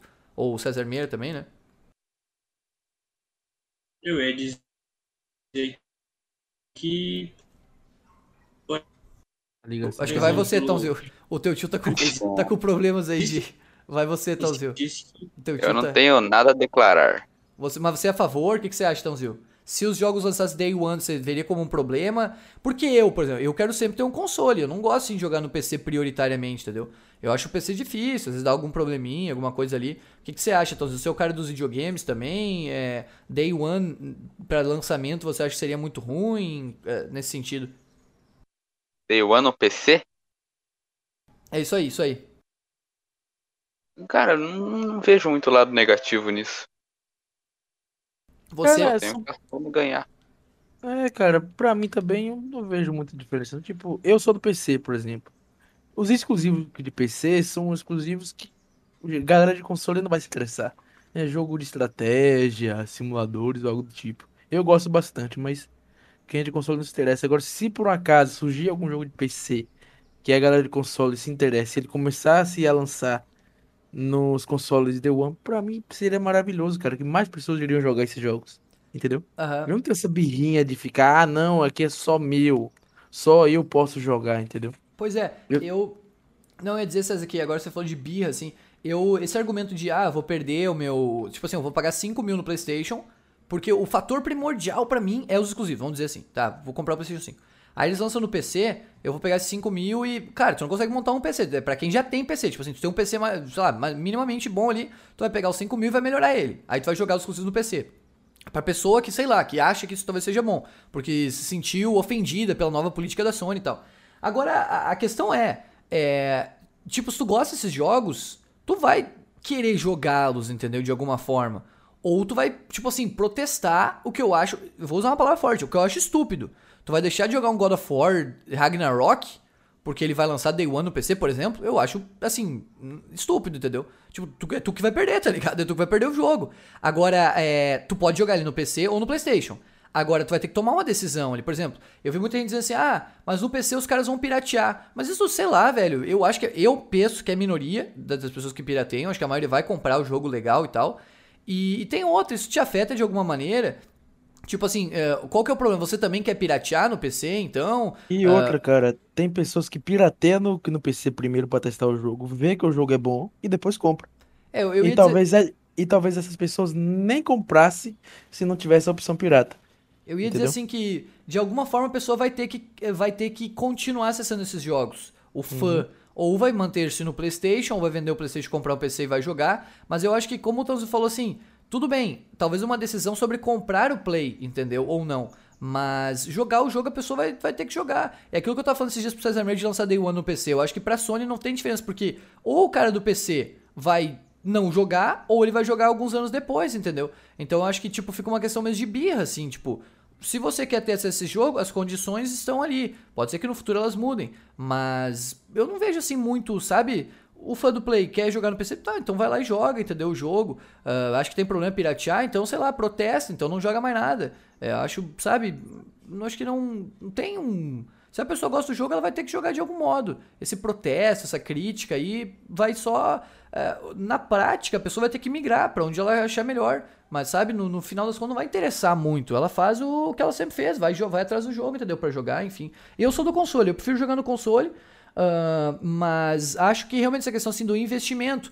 Se os videogames continuarem caros, enfim, talvez valha a pena você pegar o dinheiro e gastar numa placa de vídeo. Não sei, também a placa de vídeo está muito cara. Mas, mas mudar esse campo de investimento. O console também é mais barato, é mais fácil de se jogar. É isso que o César fala assim, é públicos, são públicos diferentes, né, César Meiro? Na verdade, hoje em dia tá mais barato. Se a gente pegar, por exemplo, dois anos atrás, tu pegava o preço do PlayStation 5, 5 mil reais, tu montava um PC que rodava todos os jogos da geração, velho. Tranquilo, entendeu? É, a questão também, uma questão do videogame, e aí é claro, pega o final da geração, por exemplo, o Battlefield 1 no Play 4 e o Battlefield 1 no PC. Ele vai rodar, dependendo do PC da pessoa, muito melhor que o Play 4. Agora sim, é, o PC também não dura 8 anos sem investimento a mais, né, César? Porque tu, o videogame Depende dá por aí. É, mas eu digo sem investimento a mais. Assim, é. Tu, é o, o, console nesse sentido ele é também mais, eu acho que, não sei, sustentável Estável. Né? É. Enfim, tem, tem as suas vantagens, assim, o PC tem muito mais possibilidade, igual a gente jogar os jogos legendados e tudo mais, né? Mas.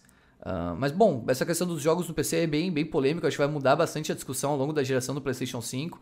Uh, eu acho que a Sony sabe o que está fazendo, enfim. Eu, os meus jogos 7BX, respondendo a pergunta, eu fiz um podcast no final do ano passado a respeito dos melhores jogos da geração. Eu até tive dando uma olhadinha lá para pegar na, na ordem, assim, para não cometer nenhuma, nenhum erro né, no, no, que eu fiz na época. Eu coloquei em primeiro lugar The Last of Us 2, depois vem o Death Stranding, Red Dead Redemption 2, Cuphead, The Witcher 3, Bloodborne, God of War. Aqui tem uma escolha polêmica, talvez eu mudasse essa ordem. Eu coloquei Rocket League depois, que eu jogo, gosto muito do Rocket League, Horizon e aí o décimo, desculpa, aqui a minha ordem na verdade era o Homem-Aranha antes do Horizon, mas hoje em dia eu colocaria o Horizon melhor do que o Homem-Aranha. E o Ghost of Tsushima eu ainda adicionaria. Agora eu usaria ele de novo no PlayStation 5, mas eu, eu sinto que a versão do Play 4 ela não muda assim tanto do Play 5 e a do Play 4 apenas eu, eu joguei de uma forma talvez incorreta, assim. Então, uh, agradecendo a sua pergunta aí, 7BR, até o César Meira aí veio, veio discutir essa, essa questão, enfim, trouxe ponto de vista. Uh, agradecer a sua pergunta, viu, 7BX? Se quiser, 7 outras pessoas deixarem perguntas para próximas edições, essas perguntas vão ser sempre muito bem-vindas. Obrigado, então. Valeu, valeu teu tio, valeu Talzil por terem uh, ficado aqui com a gente. Espero que tenham se divertido, né? Fortnite é uma merda, não é jogo de animação. Valeu. Que que é isso, cara? O cara fica quieto o podcast todo e chega e faz uma dessa aí. Nem, nem, vamos, nem, nem vamos falar sobre, sobre esse elemento aí, Darlan. O Darlan é cadeira cativa no podcast até quando ele não participa, né? Ele vem aqui só pra tumultuar, né? Impressionante, né, pô? Dizem que ele não participou hoje por causa do Flamengo, né? Que ele tá meio abalado desde quarta-feira, depois que o Flamengo tomou um rodeão de 3 a 0 então ele tá meio abalado hoje. Ele não quis participar aqui. Mas. Pô, tô me sentindo até um gremista hoje. que sacanagem que de derrota o gremista entende, né, em 2021. Pior que é verdade isso, Darlan. Mas obrigado Darlan também, não sei o que aconteceu, para falar bem a verdade, tá, galera? O cara é assim, é, é, é estrelinha, né, como diz o Guilherme, assim, depois que ele, depois que ele começou a jogar cookie clicker, ele ficou desumilde, ele abandona podcast, o cara, o cara é foda, né? Mas agradecer também ao Darlan, né, Darlan? Você sabe aí, quando quiser voltar, você sempre tá, tá convidado aí para participar. Mas, Tãozinho e teu tio, por favor, uh, falem aí, gostaram? Espero que tenha sido legal pra vocês também. É que eu tô viciado em cookie, sabe como é que é, né? Cookie é bom. É, olha isso, cara. Pô, o cara não, não tem uma. É, cara é, pô, impressionante. Isso é um podcast pra família brasileira, Darlan. Toda a tirada dele, olha isso, teu tio e tal. É, ba é baixo nível, cara é da baixaria, né? Pelo amor de Deus. Os nossos convidados que é a primeira vez participando do teu tio e tal, o que, que eles vão pensar disso, Darlan? Pelo amor de Deus, cara. Não, cara, pô, galera, deixa um comentário aí, hashtag Darlan Vergonha. Podem comentar aí, as duas pessoas que vão ouvir o podcast até aqui, podem comentar, hashtag Darlan Vergonha. Tãozil, espero que tenha sido legal para você, cara, participar aqui com a gente. E agradeço a sua presença aí. Quer deixar alguma mensagem pros seus fãs, para todo mundo, aí, galera do Oso Legal, dizer pro Teioso voltar pro Discord. O que, que você gostaria de dizer nesse momento final aqui do podcast, uh, Tãozil? Opa, mas foi muito legal participar aí, mesmo que eu tenha falado tudo errado, deixando umas explicações vagas. Desculpa aí se eu deixei alguém triste porque eu não terminei minha frase. Mas é isso aí, Lucas vai se fuder. Que Tchau. isso, cara. Pô, os caras estão tudo. É, final de podcast, os, tudo maluco aqui, os caras estão tudo maluco. não, mas eu ia dizer, ô, ô Tãozil, uh, você foi muito bem, cara, na boa mesmo. Eu gostei muito da participação sua do teu tio, porque tem muito jogo aí que eu não conhecia e vocês conseguiram apresentar eles bem, sério, eu gostei mesmo, cara. E muitos jogos eu me interessei, aquilo que eu tava falando, pô, não é zoeira não, eu queria jogar esse jogo do Carros, aí o Ben 10, porque isso faz falta, pô, esses joguinhos assim, eu acho que mais pro cara se divertir sem compromissos, o cara fica esquentando a cabeça, e o cara precisa de um dos jogos mesmo para se divertir, E esses de animação que vocês citaram, assim, acho que são. Muitos deles me pareceram jogos nesse sentido. O B-Movie, por exemplo, fiquei curiosíssimo, cara, com um jogo de mundo aberto, assim e tal. Então, obrigado mesmo, então, vocês pô, foram demais. Aí, teu tio maluco, o que você gostaria de dizer aí? Recados aos, aos seus fãs também, enquanto a gente encerra, sei lá, xingar o Darlan, o que você quer falar aí, teu tio, pra, pra gente terminar essa edição do podcast? Não, queria agradecer, gostei muito de participar. Desculpa se eu me intrometi alguma hora aí, que nem que aconteceu com tal. Desculpa se eu me intrometi aquela hora com o Vitor. E, e se eu expliquei alguma coisa errada também, é minha primeira vez aqui, então. Mas eu queria deixar claro, Nicolas, tu nos traiu. Tu, tu nos traiu, traiu eu e o Towns. Nós te esperávamos aqui e você nos deixou. É, o Nicolas Augusto, pá, a galera tá. o Nicolas nunca participou do podcast, até me surpreendi que ele falou, eu vou, né? A Índia disse que aí Uh, se o Darlan participasse, ainda bem que a Índia não veio, porque o Darlan abafou. Hoje foi uma vergonha o Darlan, né, cara? O cara veio aí no início, some, pô, sacanagem, cara. Mas a, a, gente ia ter bastante gente aqui. O, o Vinícius 12 também não, não pôde participar. Mas de todo modo, cara, eu fiquei muito feliz mesmo. O teu tio e, e tal, como eu tava dizendo, foi muito legal. Conheci muitos jogos, acho que vocês saíram bem assim. Pô, aqui é só um bate-papo, né? Não tem compromisso nenhum, assim. Vocês foram muito legais. Eu agradeço muito você aí, Townsville. Agradeço você, teu tio. Darlan não, Darlan esquece hoje. Mas uh, obrigado, obrigado mesmo, galera, vocês que participaram. Lembrando, né, pessoal, nós vamos abrir uma votação na aba comunidades para os próximos temas do nosso podcast. Para participar de edições futuras, você pode participar como membro no YouTube ou como sub na Twitch. Deixe comentários, como o 7BRX deixou hoje, para a gente poder responder também em edições futuras. A gente agradece muito a quem nos acompanhou. Fiquem bem e até a próxima!